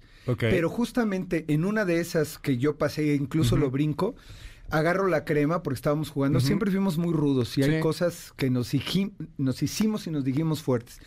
Yo agarro la crema y yo pensé que era de esa crema sólida, como es la Nivea, crema sólida. Yo le, yo le hice así en los glúteos, en las nalgas, porque pensé que le iba a quedar la rueda marcada, en plan de broma. Cuando le hago así, se sale toda la crema. Pero ya, todos nos reímos, nos divertimos y eso fue nada comparado con otras cosas que pasaron. Te lo digo por lo siguiente, hoy es la cultura de la cancelación. No hoy, hoy veíamos así las redes en donde los, los iban a... Había quien quería levantarles una denuncia penal. Sí, no, no, no, no. Uno se acordaba de pronto, y yo no estoy ni justificando ni no, pero dentro de todo el fenómeno que se generó, viene esta cultura de la cancelación también. El asunto de que... La doble moral, Luis, la doble moral. la madre de pronto puede ser una cosa de cancelación, o hacer una broma tan pesada como esta puede llegar a ser, o no una broma de cancelación, digo, un asunto de, de que no merecen ya tener ni una carrera este, en los medios, ni tampoco poderse convertir en nada. ¿Cómo vivieron eso? Porque no sabían ustedes cómo les estaban mentando la mano. Jamás, jamás nos imaginamos. No, vieron a la gente que quería meterles una denuncia, que te decía que tú eras un violador. No, pero te digo, justamente fueron gente que es detractora mía. Fue, fue especialmente hacia mí. Okay. Nunca soportaron mi juego, nunca soportaron mi estrategia, el que fuera yo rudo. Porque yo siempre entré y dije que iba a ser rudo y se los dije a todos, siempre fui frontal, nunca fui hipócrita y mi juego fue rudo de manipulación, sí, por supuesto, pero de manipulación de otra forma, porque nunca manipulé a mis compañeros del team, sino al, grupo este, de enfrente. Y lo que te digo que pasó ahí fue pecata minuta comparado con otras cosas que pasaron y se dijeron. Pero el hecho de que lo haya hecho en ese momento Sergio Mayer, ese era el momento de desacreditarlo, de, ponerlo, de exponerlo, porque te puedo decir que mi, mi, actuación dentro de la casa fue íntegra. este, y lo digo honestamente y con la frente en alto. ¿En qué momento terminó la actuación y empezó el ya, soy así? Ya no me importa, ya. Pues yo te digo que yo nunca tuve actuación, yo siempre fui, y ahí están los videos desde el principio hasta el final, siempre fui yo, hubo algunos compañeros que sí hubo transformaciones en sus comportamientos, este, yo fui del principio al final exactamente igual, y, y, el tema que te digo que, que quisieron desacreditarme a mí y dijeron este es el momento porque siempre fui bien, viento en popa con todo y que fui el villano, fui el antihéroe, porque por lo general, y siempre ganan los buenos, definitivamente, pero yo sabía que estaba haciendo el, papel del villano, pero del villano siempre eh, con, con, línea, me explico, con línea de lealtades, con, con principios, con valores. ¿Te gusta ser el villano? A mí me encanta. De pronto llegaste a la transformación, fuiste diputado, Sergio. Así es. De la 4T. Sí, sí, sí. ¿Y luego la 4T te castigó? No. Porque fuiste como el villano, porque de repente ya no estabas a favor no me castigó, de que no, me castigó. fideicomisos, de cómo le dieron en la torre con la guadaña a la cultura, ¿te acuerdas? Eh, yo como presidente de la Comisión de Cultura eh, sufrí mucho justamente porque le recortaron los presupuestos, estuve en contra de la desaparición de los fideicomisos, levanté la voz en contra de mi propio grupo parlamentario. No, no me castigaron porque yo nunca fui militante de Morena. Yo no soy militante de Morena, yo no soy militante de los partidos. Lo tengo que decir honestamente, yo estoy más a favor eh, de las candidaturas ciudadanas, porque no, yo, yo ya me di cuenta que no importa el color del partido ni, ni la ideología, siempre el partido va a ver sus propios intereses. Y lo digo de verdad. Eh, y yo sé que eso va en contra de, de, de, lo que quiero y de lo que pienso hacer. Pero no me preocupa. Yo sé que hay millones de ciudadanos también que no les gustan los partidos políticos. Lamentablemente no tenemos opción para participar en política. Es un hecho que tienes que estar con un partido político. Pero este, así está la situación. Ese es lo que se está dando en el país y hay que entenderlo así. ¿Qué sigue para ti ahí? Pues bueno, primero déjame. Saliste y ¿qué, ¿qué, se siente salir de nuevo? Esta es la realidad. hijo. o sea, la masacre Jalisco, este que es la nota de esta semana. primero que me entero saliendo. Ustedes estaban adentro y yo creo que no se enteraron del bombazo que hubo en Jalisco, una mina que voló en una treta que le juega el crimen organizado a, a fiscales, se mueren nueve. ¿Qué se llaman por teléfono, llega el, el camión, el, el, vehículo de la fiscalía explota la mina terrestre, mata nueve, y así muchas otras tragedias. O sea, ya cada semana hay uno. Perdón la palabra, hay gente que no le gusta que utilicen la palabra terrorismo, pero eso es terrorismo. O sea, ustedes estaban ahí y no se daban cuenta no, de por que supuesto que no. El cártel Jalisco estaba haciendo estas cosas. Es que eso es lo que la gente eh, se quiere desconectar, por eso volvemos a lo del fenómeno social de este proyecto. Al, eh, la gente está cansada, está harta, está hastiada de, de, tantas cosas negativas que pasan en nuestro país. Y, y, esto, esto que pasó fue un fenómeno que ayudó a que la gente tuviera un poco de reflexión, se reencontrara. Eso habla de que México quiere una reconciliación. Están cansados justamente uh -huh. de la polarización, de la división, eh, de, de, la, de los pleitos entre las uh -huh. familias. Las familias estaban polarizadas, divididas justamente uh -huh. por las ideologías. Este, esa es la realidad. Es que en las cierto. mismas familias, divididos y separados por diferentes ideologías políticas. Y nadie, nadie se separó, si bien se daban un buen agarrón, nadie se separó este porque le fueran a uno u otro en la casa de los famosos. No, al contrario, yo he Ah, visto videos donde ajá. están todos, están seis, siete, ocho integrantes Sí. de la familia, la abuelita, los nietos, todo, y, y unos iban a favor, otros en contra Claro. del, del, del Team Infierno, pero veías la pasión y el gusto y, y se unían, aunque estuvieran a favor o en contra de, de por quién votaban o por quién querían que, que se permaneciera en la casa, los unió y veías al final, eh, pues eso, lo que nos gusta ver, las familias mexicanas integradas, este, y eso es lo que tenemos que buscar dentro de la sociedad, esa reintegración social para tratar de sacar adelante a nuestro país. Pero saliste y ¿qué ves? Veo tristemente que, que, eh, que seguimos lamentablemente con lo mismo, eh, la violencia. eh, nos hemos hecho inhumanos, nos, Ujú. en- nos hemos hecho indolentes a lo que está pasando en, el- en nuestro país y tristemente nos estamos acostumbrando justamente a ese dolor. Hablar, hablar de muertos, hablar de cifras, estar ha, ha roto récords ya. La- Sí. Fíjate qué triste hablar también de este récord.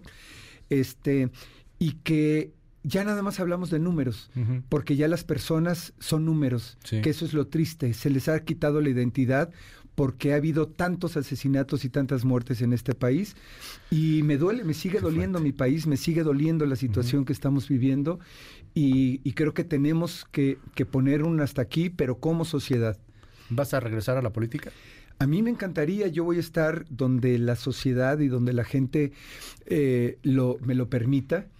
Eh, me encantaría porque, porque esa es mi esencia, lo disfruto, me encanta poder apoyar y ayudar a la gente que lo ¿Y no, necesita. no te han buscado partidos? Escuchaba, no sé si sea cierto o no, pero escuchaba, lo leía, porque no tengo confirmación del Partido de Acción Nacional, pero que estaban buscando a Wendy para alcaldesa en León, una cosa Sí, por el estilo. en, en León y otros en, en, eh, o sea, cosas como esa. Obviamente Wendy eh, tiene un proyecto que Sí, va, claro. que va Ajá. por otro lado. De ninguna manera pero traería. a ti no te han buscado. A mí no me han buscado. partidos o algo por el estilo. A mí no me han buscado. Ajá.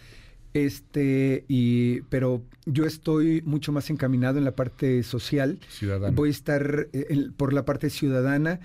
Y yo voy a seguir trabajando por las asociaciones, las fundaciones, haciendo la parte que me corresponde como ciudadano de poder cambiar al país en- en- desde la trinchera donde esté. Yo no necesito tener un puesto público para poder generar un cambio en mi, en mi ciudad o en mi país. eh, y la gente que se quiera sumar, pues yo estoy puestísimo.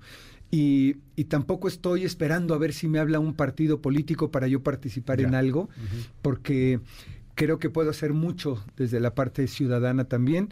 Y, y- y voy a esperar a ver qué pasa. Tampoco quiero apresurarme. Eh, también tengo que ver eh, a mi familia, tengo que, que estar mucho Sí, con ellos. acordarte de ellos, ¿no? Acordarme O sea, de ellos. 70 días sin mi ellos. familia fue parte fundamental. Pues fíjate que estoy muy orgulloso y muy contento de ver lo que ellos hicieron, lo que mi, mi mujer y mis hijas hicieron. Eh, y todos los teams Tata, el Team Infierno, fans que se unieron a mi familia para, para cuidarnos, para apoyarnos. Ver a mi mujer y ver a mis hijas peleando por mí, luchando, tratando de, de- de limpiar las cosas que quisieron desacreditar de lo que hicimos allá adentro, porque cada cosa que decía o hacía la querían desacreditar. Y dices, híjole, esto está, mi mujer, eh, eh, el día que llegué a verla, estuvo, no pude hablar con ella porque estuvo 15 minutos llorando de tanta presión y tensión que, que pasó. Y, y, no, nunca me imaginé que mi familia viviera pues una presión tan fuerte. Claro. Pero se los agradezco porque fueron mi columna vertebral aquí afuera y eso ayudó a que nos uniéramos mucho más. Sergio Mayer, muchísimas gracias por estar con nosotros. Cierro preguntándote esto, que fue una de las primeras preguntas que hicimos hace mucho tiempo ya, cuando recién empezabas a ser diputado por sí. Morena. Y yo te decía, tú eres artista. Tú vienes del arte, sí. o sea, vienes de, del sentimiento, de la emoción, del público que te aplaude porque te quiere. Los políticos le mientan la madre. Así es. Hoy volviste a vivir esto. ¿Con sí. qué te quedas? O sea, de verdad regresar a la política con todo y, y, y lo que representa el, el, arte, lo que representa dedicarte a otra cosa, el entretenimiento. Fíjate que, que, esa pregunta, tú eres la voz de, de, muchas personas que me preguntan lo mismo. ¿Por qué? Uh -huh. Porque me preocupa mi país, me preocupa mi ciudad, porque si yo no participo de manera activa, uh -huh. estoy permitiendo que otra persona que yo no estoy de acuerdo lo esté haciendo. Si no participamos desde la parte ciudadana y empezamos a ocupar esos espacios que ocupan personas que no queremos, uh -huh. nuestro país va a seguir igual. Si no tomamos nosotros la bandera y vamos hacia adelante, siempre lo dije y lo, y lo sí. demostré dentro de la casa, si no me gusta cómo barren, yo agarro la escoba y barro. Uh -huh. Entonces, esa es mi, mi, mi, bueno. mi postura. ¿Por qué? porque estoy convencido que la política tiene que ser algo positivo y no algo negativo, uh -huh. y que sí podemos cambiar el concepto de los políticos si nos involucramos. Por eso quiero. Gracias, gracias. Es Sergio Mayer. Vámonos a una pausa, son las nueve de la mañana. Tengo información de último momento. Rafael Correa, el expresidente de Ecuador, en este Ecuador eh, que está eh, pues en un momento convulso, ha sido acusado de corrupción por el caso Odebrecht. Le tengo detalles después de la pausa, además de la balacera que se dio en el cierre de campaña de uno de los candidatos y se une a los dos asesinatos de Qué políticos. El domingo son las elecciones allá en el Ecuador. Regresamos. En un momento regresamos. Continúa con la información con Luis Cárdenas en MBS Noticias.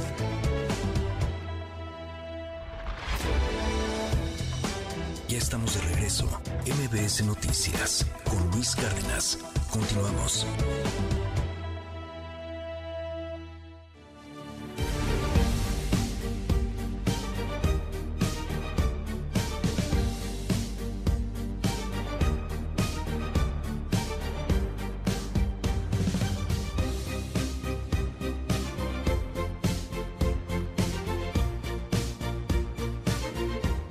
Ya son las 9 de la mañana con 5 minutos. Gracias por seguir con nosotros. Le tengo detalles en un momento más de todo lo que está sucediendo en el Ecuador. Es información de última hora. Acusado formalmente Rafael Correa, el expresidente del Ecuador, por corrupción en el caso Odebrecht. Esto trae eh, pues mucha colación por un asunto fundamental. El domingo hay elecciones en el Ecuador en medio de las eh, eh, cosas que, han estado ocurriendo, dos asesinatos importantes, el de un candidato presidencial y el de un presidente de un partido. En fin, ahorita en un momento más platicamos sobre lo que está sucediendo en el Ecuador. 5571-131337, 5571-131337, WhatsApp abierto absolutamente para todo el auditorio. 9 con 6 minutos.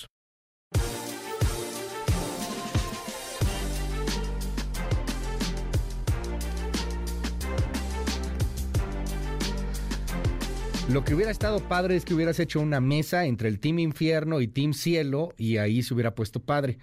Este, para ver si la estrategia tenía razón o no. No, bueno, está bien. Le hacen mucha bulla a un transgénero y tú te rasgas las vestiduras por los libros de texto de las escuelas y en uno de esos libros habla de los transgénero. Eres un acomodaticio. Eh, qué miedoso te viste, sin vergüenza que todavía quieres seguir en la política. ¿Por qué quieren seguir en la política? Eh, neta, ¿por qué hablan de estos temas? Desperdician mucho el tiempo. Felicidades por tu, por tu noticiero, regularmente me gusta, pero hoy se la volaron. Está muy bien que deben distraer a los mexicanos con cosas agradables, pero hablar de verdad de la casa de los famosos, no bueno. Este, ah, pero bueno, aquí al final sí les gustó la entrevista a otras personas. Eh, qué horror de entrevista, no me gustó nada que hablen de la casa de los famosos. Eh, son estúpidos. ¿Por qué son tan estúpidos? No deberían de hablar de eso. Eh, nos dicen aquí en el WhatsApp, yo creo que México necesita gente preparada.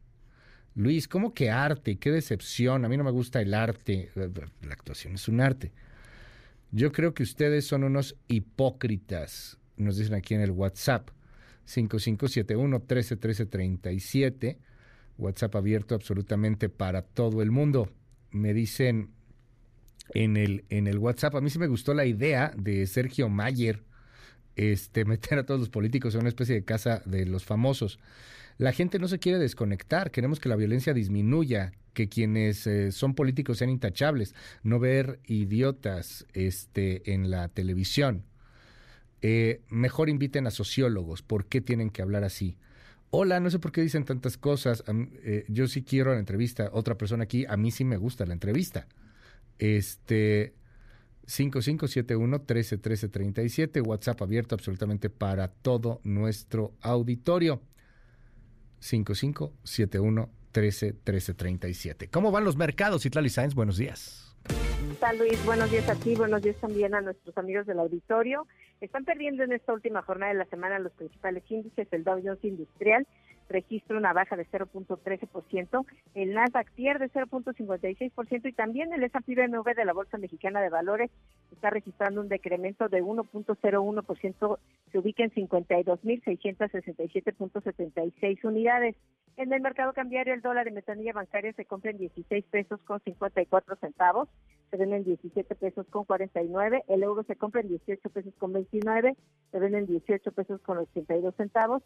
Finalmente, Luis, te comento que el precio promedio de la gasolina magna en el país se ubica en 22 pesos con 33 centavos por litro. La rojo premium en promedio se compra en 24 pesos con 49. En la Ciudad de México el precio promedio para el litro de magna es de 22 pesos con 59 centavos, mientras que la rojo premium en promedio se compra en 24 pesos con 91 centavos. Luis, mi reporte al auditorio. Muchísimas gracias, Itlali. Muy buenos días. Buenos días. Ya estamos de regreso. MBS Noticias con Luis Cárdenas. Continuamos. MBS Radio presenta el resumen informativo con Luis Cárdenas.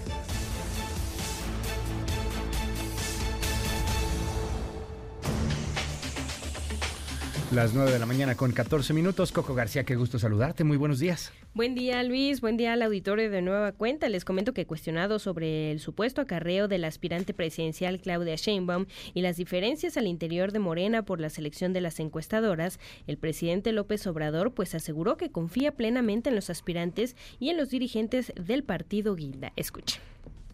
Pues no puedo hablar de eso, decir que le tengo mucha confianza a los que están participando para ser coordinadores del movimiento de transformación. Son gente responsables, todas, los cinco hombres y una mujer, muy responsables, de lo mejor, y respaldo el trabajo de los dirigentes que están en su derecho, nada más que yo apoyo a quienes están llevando a cabo el proceso y les tengo confianza, tanto a los que aspiran a ser coordinadores como a los dirigentes y a los que forman las comisiones de encuesta y de candidatura. Les tengo plena confianza y yo voy a respetar la decisión que tome la gente y en más información, Luis Auditorio, les comento que el INE suscribió un convenio de colaboración con Talleres Gráficos de México, el cual permitirá la impresión de 312 millones de boletas electorales, las cuales serán utilizadas en los comicios federales del 2 de junio de 2024.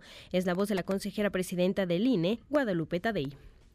Y un tema que nos ocupaba fundamentalmente era el tema de la impresión de las boletas electorales. 312 millones calculados para el Instituto Nacional Electoral y un poquito más, menos de 200 millones para los institutos locales eh, electorales, lo cual nos da más o menos una cantidad en la estimación que traemos de impresión con talleres gráficos y por el nivel de crecimiento de nuestras listas nominales de más de 500, 500 millones de boletas impresas.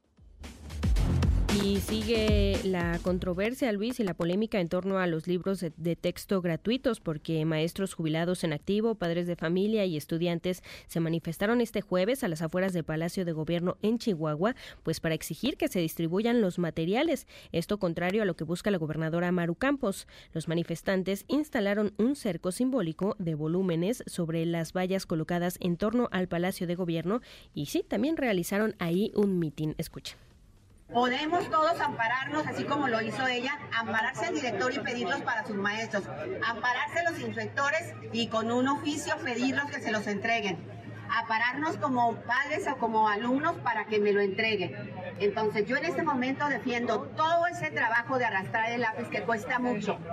Y está, aquí está, aquí está la crítica y allá está la crítica de quienes sí se atrevieron a hacer algo. Y la fila más larga es de los que no se atrevieron a hacer nada.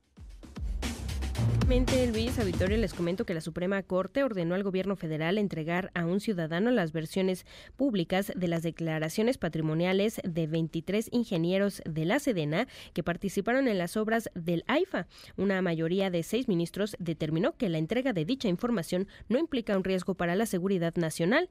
Escuchemos a Jorge Pardo. Nosotros en la ponencia nos dimos a la tarea de hacer una consulta a las declaraciones patrimoniales de distintos funcionarios de la Secretaría de la Defensa Nacional, incluso la del propio general secretario. Y están ahí a disposición de cualquier persona, desde luego versiones públicas, salvaguardando los datos personales. Yo advierto que no existen los riesgos que se plantean por parte de la recurrente. Me parece que de validarse la entrega de información no se estarían otorgando datos que puedan tener el impacto que se indica. Muchísimas gracias, Coco. Te seguimos en tu red. ¿Cuál es? En arroba Coco García con doble I, ahí en todas las redes sociales. Muchas gracias, Luis. Buen fin de semana. Buen fin de semana. Muchas gracias, Coco. Las 9 con 18.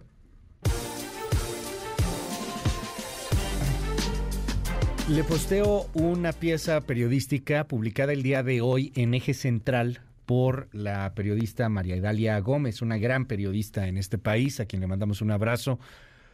María Idalia escribe hoy en Eje Central, Ecuador, Rafael Correa opera desde México. Este año ha viajado en dos ocasiones a territorio nacional para operar la estrategia de su partido en el proceso electoral de su país con la condición de refugiado que le otorgó Bélgica en el 22 y que impide que lo capturen por sentencia de corrupción en su contra. Y hay otra investigación también que empieza a abrirse y está por consignarse y, y tiene que ver con su probable participación o no en el magnicidio de Fernando Villavicencio, su opositor y uno de los grandes críticos del correísmo, aunque realmente todo está apuntando más bien a cárteles mexicanos. El domingo hay elecciones en Ecuador. Son varios los candidatos que están peleando por el poder. La favorita, hay que decirlo, es la que marca las encuestas, es Luisa González. Ella es la heredera del correísmo.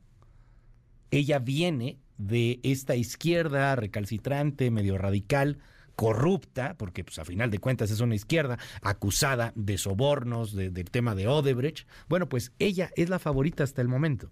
Luisa González podría ocupar la presidencia ya en el Ecuador. Sin embargo, lo que ha estado sucediendo en esta última semana, pues ha cambiado mucho también la perspectiva y tampoco es que un lugar que está azotado por la violencia pueda tener tanta confianza en las encuestas. Tiene usted a Cristian Zurita, por ejemplo, que es el suplente de Fernando Villavicencio, el candidato que fue asesinado. Pero también asesinaron al eh, representante presidente del partido político de Rafael Correa, o sea, de la izquierda el narco esta semana lanzó comunicados, videos, diciendo que si no liberaban a su líder, al Fito, algo así como el Chapo ecuatoriano, iban a bañar el país de sangre. Y todo a unas horas de la elección presidencial en el Ecuador. Esta pieza, desde allá, es de nuestro corresponsal, Boris Moyano.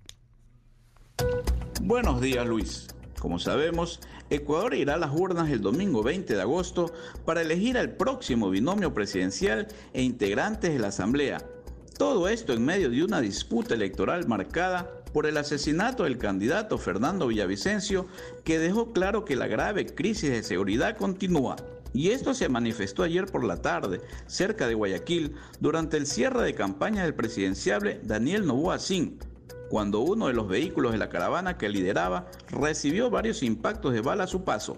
Aunque la Policía Nacional y el Ministerio del Interior dijeron que se trata de un hecho delincuencial aislado, Novoa publicó en sus redes sociales que sufrió un atentado, pero que el amedrantamiento y el miedo no tienen cabida en un país que él cambiará, dijo. Según las encuestas publicadas hasta el 10 de agosto, última fecha para la difusión de sondeos autorizados, Luisa González, del partido del expresidente Rafael Correa, es la candidata favorita con más del 30% de intención de voto. Sin embargo, como un día antes de la publicación ocurrió el crimen a Villavicencio y el correísmo es uno de los señalados por la ciudadanía, se prevé haya bajado ese porcentaje en un 10%. En las encuestas que marcan altos porcentajes de indecisión, le siguen a González el ex vicepresidente Otto Sonnenholder, el empresario y ex soldado Jan Topic, Yacu Pérez, el único candidato indígena, y Cristian Zurita, el periodista designado sucesor de Fernando Villavicencio, que prometió mano dura contra el narcotráfico y sus nexos con carteles mexicanos. Los sucesores al gobierno de Guillermo Lazo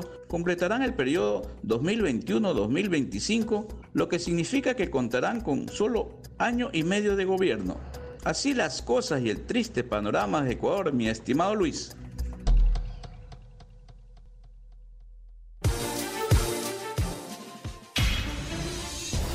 Titulares del mundo. York Times, Estados Unidos. En la cumbre de Camp David, Japón, Corea del Sur y Estados Unidos presentan un frente unido. Washington Post, Estados Unidos. Trump pide aplazar el juicio del 6 de enero más allá de las elecciones de 2024 hasta abril de 2026. El país, España. La izquierda gana la mesa del Congreso y la derecha se divide. Le Monde, Francia. Se espera una cúpula de calor en Francia. 19 departamentos en alerta naranja por ola de calor. The Guardian, Reino Unido. Faltan miles de las principales calificaciones a medida que los resultados de nivel avanzado caen en picada. Der Spiegel, Alemania. La pobreza infantil podría costarle a Alemania hasta 120 mil millones de euros. Corriere della Sera, Italia. Gasolina, el récord italiano. Funcho de São Paulo, Brasil. Mauricio Cid vende joyería de Bolsonaro, dice abogado. El Clarín, Argentina. Otro gremio cristinista se suma a la presión por un aumento de salarios. Al Jazeera, Medio Oriente. Primer barco que rompió el bloqueo del Mar Negro de Rusia llega a Turquía. En un momento regresamos. Continúa con la información con Luis Cárdenas en MBS Noticias.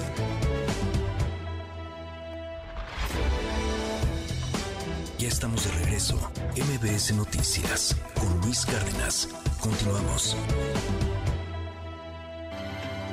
Central de Inteligencia Política presenta las tres columnas más destacadas del día. De Excelsior con Francisco Garfias, la denuncia de Pío y el no escuché de López Obrador. El presidente y su partido enfrentan dificultades. No solo Marcelo Ebrard cuestiona la elección interna del candidato, sino también su propio hermano Pío López Obrador, quien acusa una operación de Estado para favorecer a Claudia Sheinbaum. Se mencionan prácticas cuestionables como el acarreo en asambleas y gastos excesivos. Se critica al presidente por declaraciones contradictorias y descalificaciones. Organizaciones han documentado numerosas mentiras en sus conferencias. Hasta sus propios compañeros le están dando la espalda. Milenio con Carlos Push. El futuro no será mejor. El futuro en seguridad y violencia parece sombrío, respaldado por la realidad y el pasado. Los recientes sexenios estatales y presidenciales muestran corrupción y falta de transparencia que limitan el cambio efectivo. El sistema político se beneficia del aparato de seguridad y justicia para sus objetivos. La construcción de instituciones es lenta, mientras grupos ajenos al Estado asumen roles de justicia. Los políticos buscan poder, no inversiones reales en seguridad. Los aspirantes a puestos hablan retóricamente sin soluciones claras y nuestro México sigue pintándose de rojo todos los días. Finalmente del economista con Jania Nobel, la verdadera elección. La lucha entre los cárteles de Sinaloa y Jalisco Nueva Generación por el control territorial se ha convertido en la elección más relevante en México. Los asesinatos han alcanzado niveles históricos, sembrando dolor y dejando familias destrozadas. Los cárteles se han expandido por diversas regiones y controlan puertos clave para el comercio ilegal. La autora opina que su influencia se extiende al ámbito político, financiando campañas y comprando lealtades de candidatos de todos los partidos. El objetivo es instaurar un estado del narco dentro del estado. Con síntesis de Mariana Peralta, estas fueron las columnas del día. Síguenos en la cuenta de Twitter, arroba mx-arma.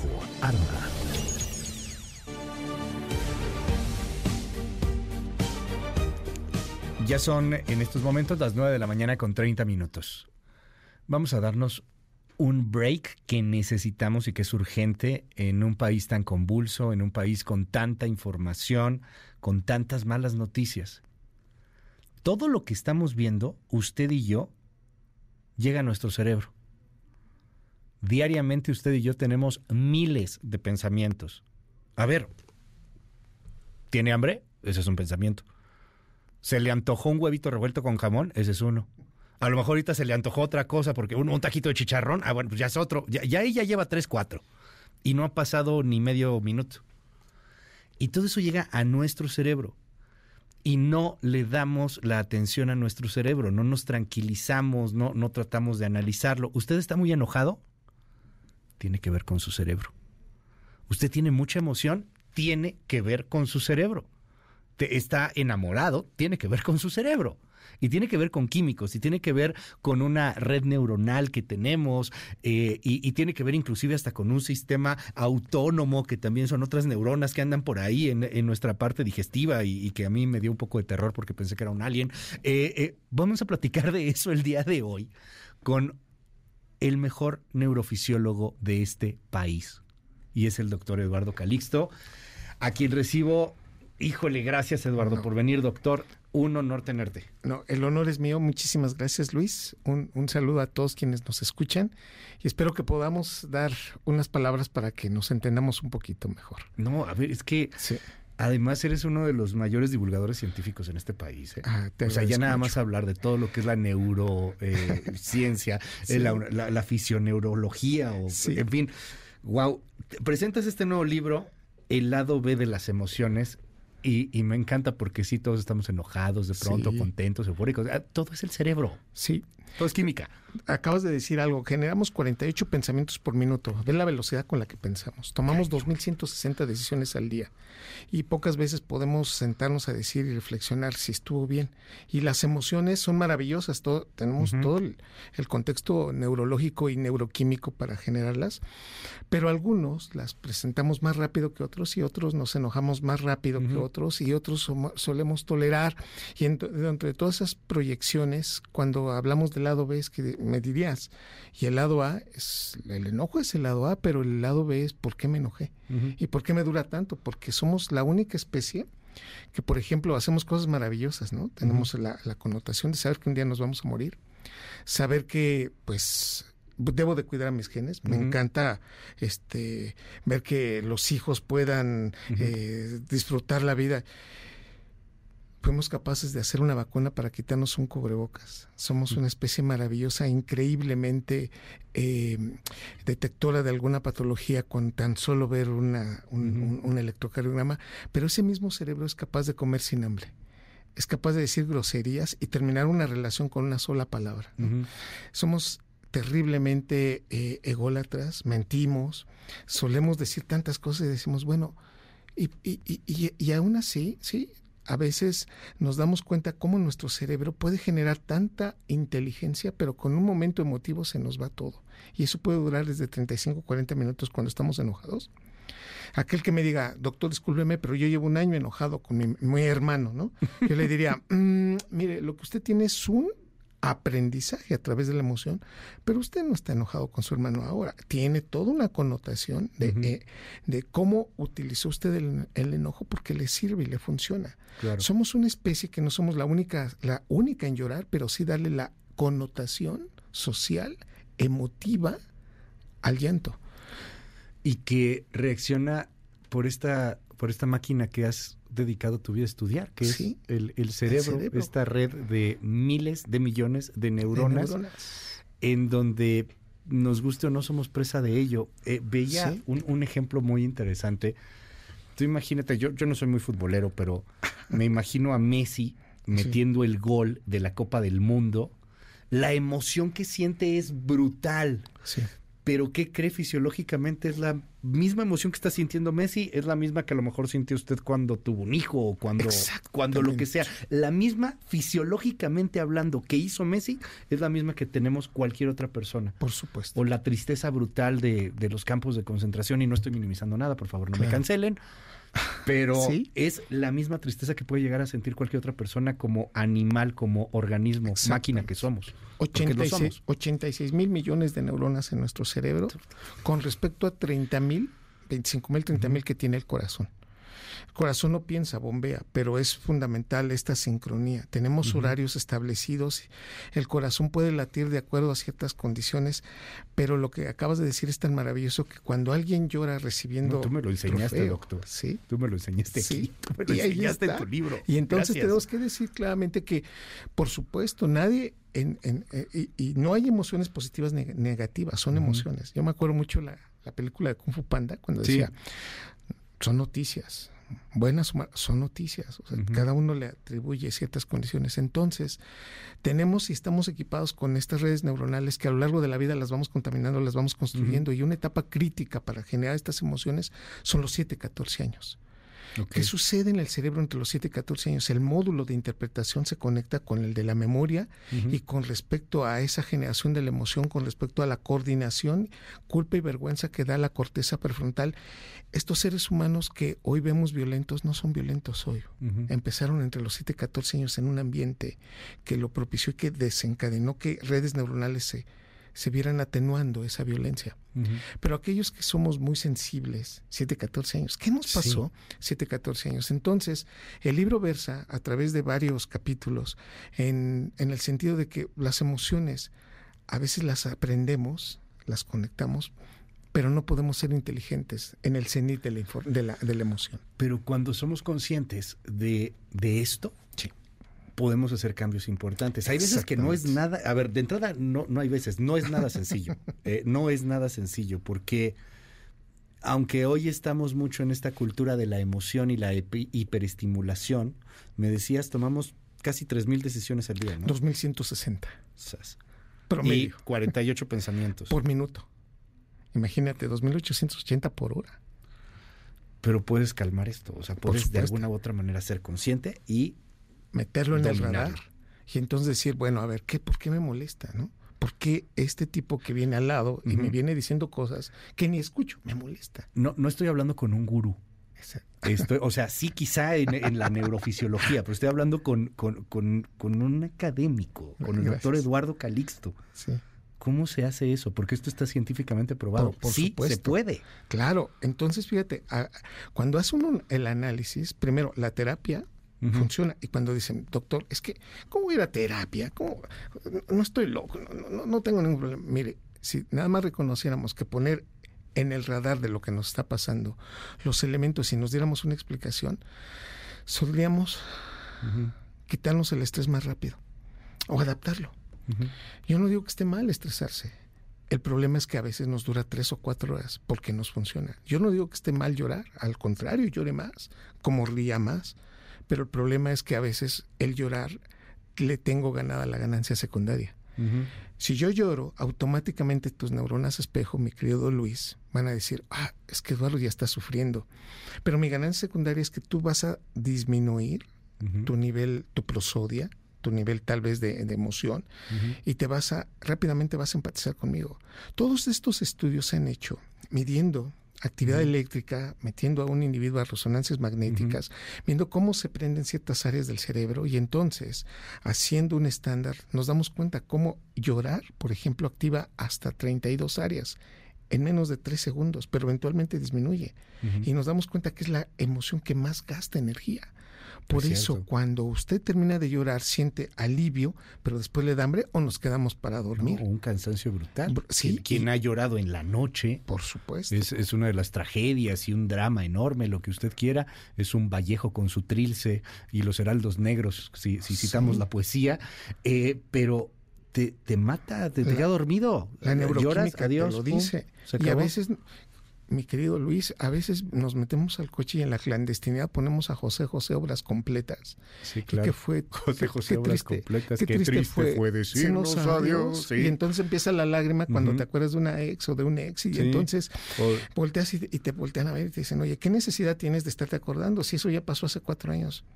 La tristeza tiene esa liberación de beta endorfina que nos hace disfrutar incluso algunas cosas. Y se activa por José José, digamos. Sí, y la asociación que tienes de haber visto ese, esa, esa calle o, o, esa lluvia o ese... Un olor. ah, y entonces te das cuenta cómo la emoción cambia. Y de, de a ver, esto es bien chistoso, pero hay gente, o, o no sé si habemos o esto es común que nos gusta eso, nos gusta sufrir, que nos gusta la nostalgia, se siente bonito en el cerebro. El lado B, y entonces volteamos y decimos, pero ¿por qué sigues llorándole a algo que ya no va al sentido? Porque me libera beta endorfina, sería muy técnico y a la, y a lo mejor hasta muy teto. ¿Sabes por qué? Porque me libera beta endorfina, me tranquilizo, me cambia el estado de ánimo y ¿qué crees? Con eso hasta tú empatas conmigo y se te quita la manera de estarme agrediendo. Sí, ¿verdad? Entonces podemos llorar más, sí. El punto es que la gran mayoría de los seres humanos no sabemos esto y pensamos que es malo, ¿no? O pensamos que es inadecuado. Entonces tú te empiezas a enojar conmigo y la primera versión mía es, Luis, no te enojes. ¿Por qué no? Si eso generaría que yo pusiera atención más en el detalle de algo que no está bien. Entonces, enojarse, llorar, tener disgustos, planear, son cosas que hace el cerebro, pero que si las viéramos, se tienen que autolimitar de manera más rápida. ¿Es cierto que tú controlas tus emociones? Se puede puedes controlar eso, porque hoy en esta época es, no, la emoción lo es todo, no puede ser, hay que dejarnos ir por la emoción. En lo que acabas de decir es tan, tan, tan verídico que en estudios específicos, y que esto viene desde el mindfulness, Mira, te lo dice un neurocientífico que hace 15 años se burlaba de las de algunas cosas. Lo tengo que, lo tengo que aceptar. Y entonces, cuando me dice, y me dan el artículo publicado en Science, una de las revistas de más alto impacto en el campo de las ciencias, en donde cuando tú te das cuenta de tu respiración, activas un sistema en que empieza a inhibir el núcleo específico de la amígdala cerebral que está procesando la máxima información. En otras palabras, poner atención en la respiración bloquea el proceso emotivo. Ya no es, no te enojes, sino pon atención en tu respiración. Y el individuo está molesto y claramente cuando eso, el proceso de liberación de noradrenalina y dopamina disminuye significativamente. Esto es lo que llaman mindfulness, meditación, etcétera, y que para muchos ha sido eh, una charlatanería y, no es. No lo o sea, yo hay, hay, pruebas ya científicas de que esto está funcionando. ¿Qué hay que hacer? La gente que nos está escuchando, que de repente tendría la duda de, a ver, amo a calmarnos, como dice el meme. Exacto. ¿Qué hacemos? ¿Cómo? Primero, detectar cuál fue el detonante. Segundo, interpretar eso y darnos una explicación. Cuando uno lo hace, o sea, es cuando yo pongo el ejemplo, a nadie nos gusta que nos espanten, pero cuando tenemos el control de la situación hasta disfrutas. Vas al cine y ves una película de terror que sabes que está actuada y tú dices, no pasa. Pero ¿Pero por qué? Porque sabes que tú tienes el control. Cuando llevas a tu auto y lo tienes controlado, no tienes por qué darte miedo. Cuando hay una situación y ya te mueve y no sabes qué hacer, esa, esa situación es la que genera la condición de una emoción que nos genera ansiedad. Bueno, el primer punto es regresar a lo básico. ¿Qué sí? ¿Qué sí puedes controlar? ¿Qué haces bien? Entonces, el primer punto es detecto. Segundo, quién estoy, en dónde estoy parado, ubicarlo. Y el tercer punto es, ¿qué voy a hacer con esto? Yo no digo no se enoje, no, enójese. Pero vea el reloj, vea el tiempo. Enojarnos por mucho tiempo ya no es adecuado. Llore, no, pues llore. Y, y, déle a la sáquelo. sáquelo. Estrés, sí, pero 90 minutos de estrés ya no es bueno. Entonces, el punto es limitarlo y adaptarlo. De pronto alguien se enoja. Sí. Y eh, vamos a suponer caso espantoso, pero lo ponemos sobre la mesa. No me trajeron mi sándwich a tiempo. Uf. Me meto a la tienda del Subway y agarro a golpes a un pobre joven de 15 años de edad. Es un animal, el tipo está en la cárcel, ojalá que ahí se pudra, pero desde el punto de vista científico hay una razón fisiológica, neuronal de que por qué pasó eso, doctor. Tengo que decir que, este, individuo, este individuo que es muy violento, entre los 7 y 14 años, recibió un nivel de violencia que el núcleo que está identificando emociones lo empezó a desorganizar neuronalmente. Entonces él no vio, no vio su violencia y no ve la violencia de los demás. Uno. Dos, el proceso memorístico se cae notablemente. ¿Esto qué quiere decir? Que son individuos que les cuesta mucho trabajo recordar, memorizar y proyectar. Tercer punto, la amígdala cerebral, que es el sitio generador de todas las emociones, está a flor de piel. Está a cualquier elemento le genera una reacción muy fuerte. 7, 14 años. Si este individuo hubiera reconocido ante su violencia y lo hubiera atendido, seguramente el proceso de enojo y molestia lo controlaría un poco mejor. Y el tercer punto, que y mira que lo dije en los micrófonos de MBS en algún momento y, se tomó mal porque dice, eh, es que está justificándolo, doctor. No, no lo Tengo que decir abiertamente que cuando uno da una respuesta de este nivel, a veces parece justificación, pero no. En la corteza prefrontal, que es la más inteligente y objetiva que tenemos, la que está arriba de los ojos, en los hombres termina de conectarse entre los 26, 27 y 28 años. Hay quienes tardan más, pero con niveles de testosterona elevados, la testosterona, que es una hormona maravillosa, desconecta neuronas. Esta es una parte de mi explicación, por qué los hombres tardamos más tiempo en madurar. Bueno, con toda esta historia, un individuo con violencia, con altos niveles de testosterona y con esta situación de no poder controlar y no saber interpretar, es lo que genera comúnmente este proceso. Fíjate que ahí, ahí me llamó lo que acabas de decir. O sea, el tipo de alguna u otra manera mentalmente sentía que lo iban a matar. O sea, porque es esta reacción inmediata. Ah, o sea, él siente un peligro brutal. Y, y, cómo te desconecta eh, la, la, corteza prefrontal. Que, a ver, para que nos entendamos, un tequilita empieza a inhibir la corteza prefrontal. Échate dos tequilitas, ya está menos. Ya después del séptimo, ya no, ya, no eres tú necesariamente. O sea, ya, ya, sientes que todo es mucho más intenso, ya sientes que hay peligro. Este tipo que mete, se mete a golpear al, al de Subway, este sentía que su vida está en peligro, por decirlo de alguna manera. Y ya venía desde antes. Y no lo estamos justificando. ¿eh? No, y, y, todavía, y tengo que decir, y hay un atenuante ahí también, ¿eh? Si el nivel de hambre es muy elevado, yo no conozco a nadie que esté feliz con hambre, ¿no? que pues ah, ¿cómo Barriga llena, corazón contento. No sabes, estoy feliz. No, no hay manera. Y si este proceso del hambre está asociado a tus eventos, es el que detona que a veces dices, ¿por qué contesté tan mal? ¿Qué nivel de hambre traías? Y nada más deja conecto. Aquellos que no dormimos bien y que andamos con procesos de sueños cortos, no dormimos las seis horas, solemos liberar una hormona que se llama orexina y nos da más hambre y, tenemos, y tendemos a tener menos tolerancia a ciertos eventos, enojones. Por eso las personas, de nuevo, sin determinismos, en ciencia no hay determinismos, que trabajan en la noche suelen subir más rápido de peso, o aquellos que duermen más suelen estar picando comida todo el día y malhumorados con ciertas condiciones que en otros elementos podrías controlar. El lado B de las emociones del doctor Eduardo Calixto está disponible en todas las librerías. Eh, me encantan los audiolibros. Está también en audiolibro. Sí. Porque hoy últimamente este, mucha gente, yo me incluyo entre ellos, usamos audiolibros en lo que vas al gimnasio, en lo que estás caminando, en lo que muchas cosas. Y, y me, me, fascina, ¿eh? están, están muy bien producidos. Hace algunos meses que viniste, doctor, que tuve el honor de conocerte, yo te pregunté, recomiéndame un libro para que podamos entender el cerebro. Me recomendaste un librazo que no he leído porque leí primero el tuyo. Oye, ¿por qué no recomendaste tu libro? Este es el nuevo libro del doctor Eduardo Calixto, El lado B de las emociones. Pero tienes otro, recomiéndanos. El perfecto cerebro imperfecto. Está padrísimo. Y un clavado a tu cerebro. Y si hay uno más, se llama Amor y Desamor en el cerebro. Los cuatro estableciendo de manera sin petulancia qué pasa en el cerebro en esas condiciones, que a veces creemos que estamos resolviendo, pero pues que suceden y que en términos generales, reconocer lo que pasa en el cerebro nos ayudaría mejor a adaptarnos. Lea usted al doctor Eduardo Calixto, lo digo en serio, este, no, no es cebollazo, no es, no es un gurú, no es, no es de la charlatanería. es uno de los pocos neurofisiólogos que hay en este país. ¿Cuántos hay? Pues sabemos como unos 170 aproximadamente. 170, más o, sea, para un país del tamaño de México son bastante poquitos. Sí, y para ser neurofisiólogo no es que lo haces así en línea, ¿no? ¿Verdad que no?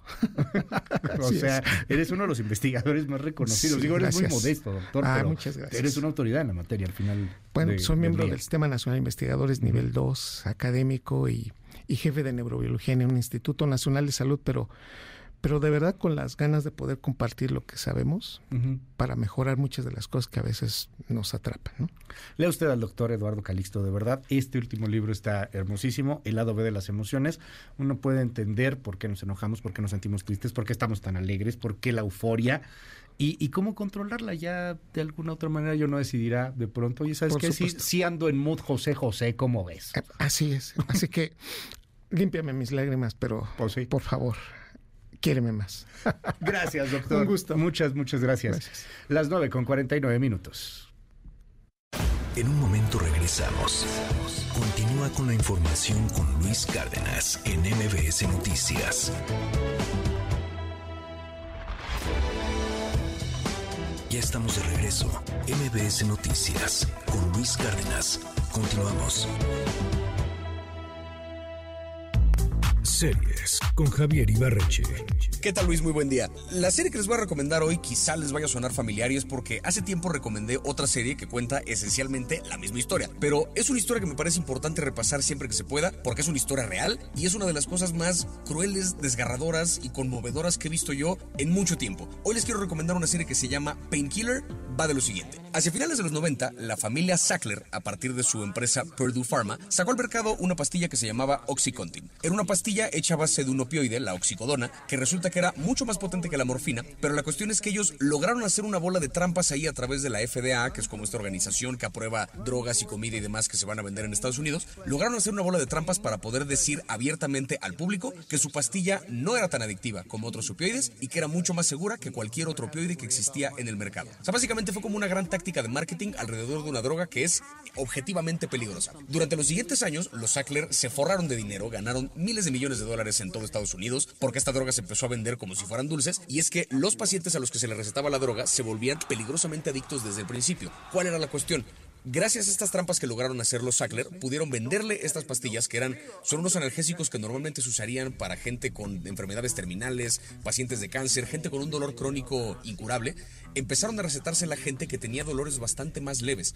Te duele la muela, te duele el codo, te duele un poquito la rodilla, te recetaban un opioide peligrosamente adictivo. Lo que vemos en esta serie básicamente es un poco la historia de la familia Sackler, particularmente de Richard Sackler, que fue el jefe de la empresa que lanzó esta pastilla al mercado, un poco su, su ascenso y su caída, digamos, cuando el, el escándalo, digamos, de la empresa salió a la luz. Y vemos también la historia de diferentes personas en diferentes partes de Estados Unidos que se vieron afectadas por la adicción a esta pastilla y que sin saberlo sus doctores les estaban recetando una pastilla que les iba a arruinar la vida por completo. Esto es un poco como el mapa general, digamos, de lo que trata la serie, porque vemos un par de historias un poquito más específicas. Vemos por ahí la historia de un mecánico que un día se lastimó la espalda en el trabajo, le recetaron su médico esta pastilla pensando que era segura, y sin saberlo este tipo se estaba volviendo adicto a un medicamento que eventualmente le arruinó la vida a él y a su familia. Eh, si le suena familiar la trama es porque yo el año pasado hablé en algún momento de una serie que se llama Dopesick, que estuvo nominada a varios Emmys, Michael Keaton, que actúa en esa serie, ganó un Emmy como mejor actor en una miniserie, y es que cuentan exactamente la misma historia Dopesick y esta nueva serie Painkiller.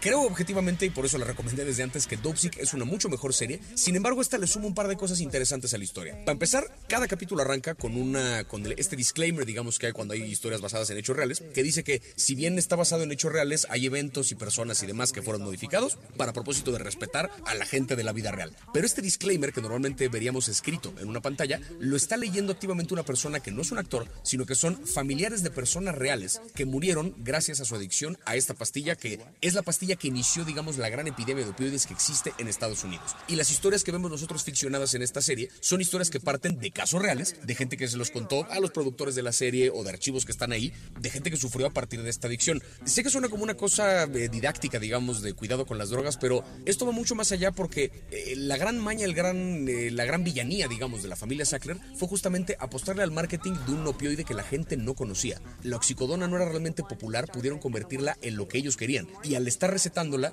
hicieron ahora sí que adicta a toda una generación de personas que a la fecha se les arruinó sus vidas. Una cosa es cuando uno elige drogarse con algo, pero una cosa muy diferente es cuando tu médico, a quien le tienes confianza, la receta porque de por medio hay un aparato que está generando dinero alrededor. Es una serie que eh, creo que juega un poquito más con el absurdo con respecto a Dopesick, como que trata de pintar a Richard Sackler más directamente como un villano, cuando en Dopesick lo que vemos es un tipo que es siniestro simplemente por ser aburrido y gris, ¿no? Creo en ese sentido, de verdad, si no han visto ninguna de las dos, empiecen por Dopesick, pero si ya vieron Dopesick o si quieren enterarse un poquito más de la historia de la familia Sackler, creo que vale mucho la pena ver esta serie. Es una historia importante para el siglo XXI porque pues ahí cuenta un poco como la semilla de la gran epidemia de opioides que a la fecha sigue inundando buena parte de Estados Unidos. Hay historias dolorosas, las historias de adicciones nunca son bonitas y lo que vemos en esta serie es absolutamente desgarrador. Está completa en Netflix, son seis episodios de una hora aproximadamente, está para maratonearse en un fin de semana o incluso en una sentada y la serie sí es igual adictiva que la pastilla de la que habla. Creo que vale mucho, mucho la pena. Y bueno, eso fue todo por mi parte. Nos escuchamos la siguiente semana. Y les recuerdo, por si hay gente acá de Monterrey, que la siguiente semana, el 25 de agosto, tengo show. Pásenle a mis redes a comprar los boletos. Y hoy en la noche tengo show en Guadalajara para que también pasen a mis redes a comprar los boletos. Nos escuchamos la siguiente semana. Gracias a Javier Ibarreche. Rómpete una pierna, Javier, allá en Guadalajara y eh, también en Monterrey, donde va a tener su, su evento, donde va a tener su show muy bueno, ¿eh? el show de stand-up de Javier Ibarreche. Oiga, pásela maravillosamente bien. Este, voy a una breve pausa tomo unos días de vacaciones. Estoy de regreso aquí con usted el próximo miércoles 30 de agosto. La siguiente semana se queda con ustedes eh, mi compañera Sheila Amador, nuestra directora de información en esta gran casa que es su casa MBS Noticias. Yo me desconecto un ratito, ahí vamos a seguir en las redes, ahí vamos a seguir en, en Instagram compartiendo algunas historias. Síganos en arroba Luis Cárdenas y arroba MBS Noticias. Y aquí estamos de nueva cuenta, si Dios lo permite, miércoles 30 de agosto. Bye bye. Esto fue MBS Noticias con Luis Cárdenas.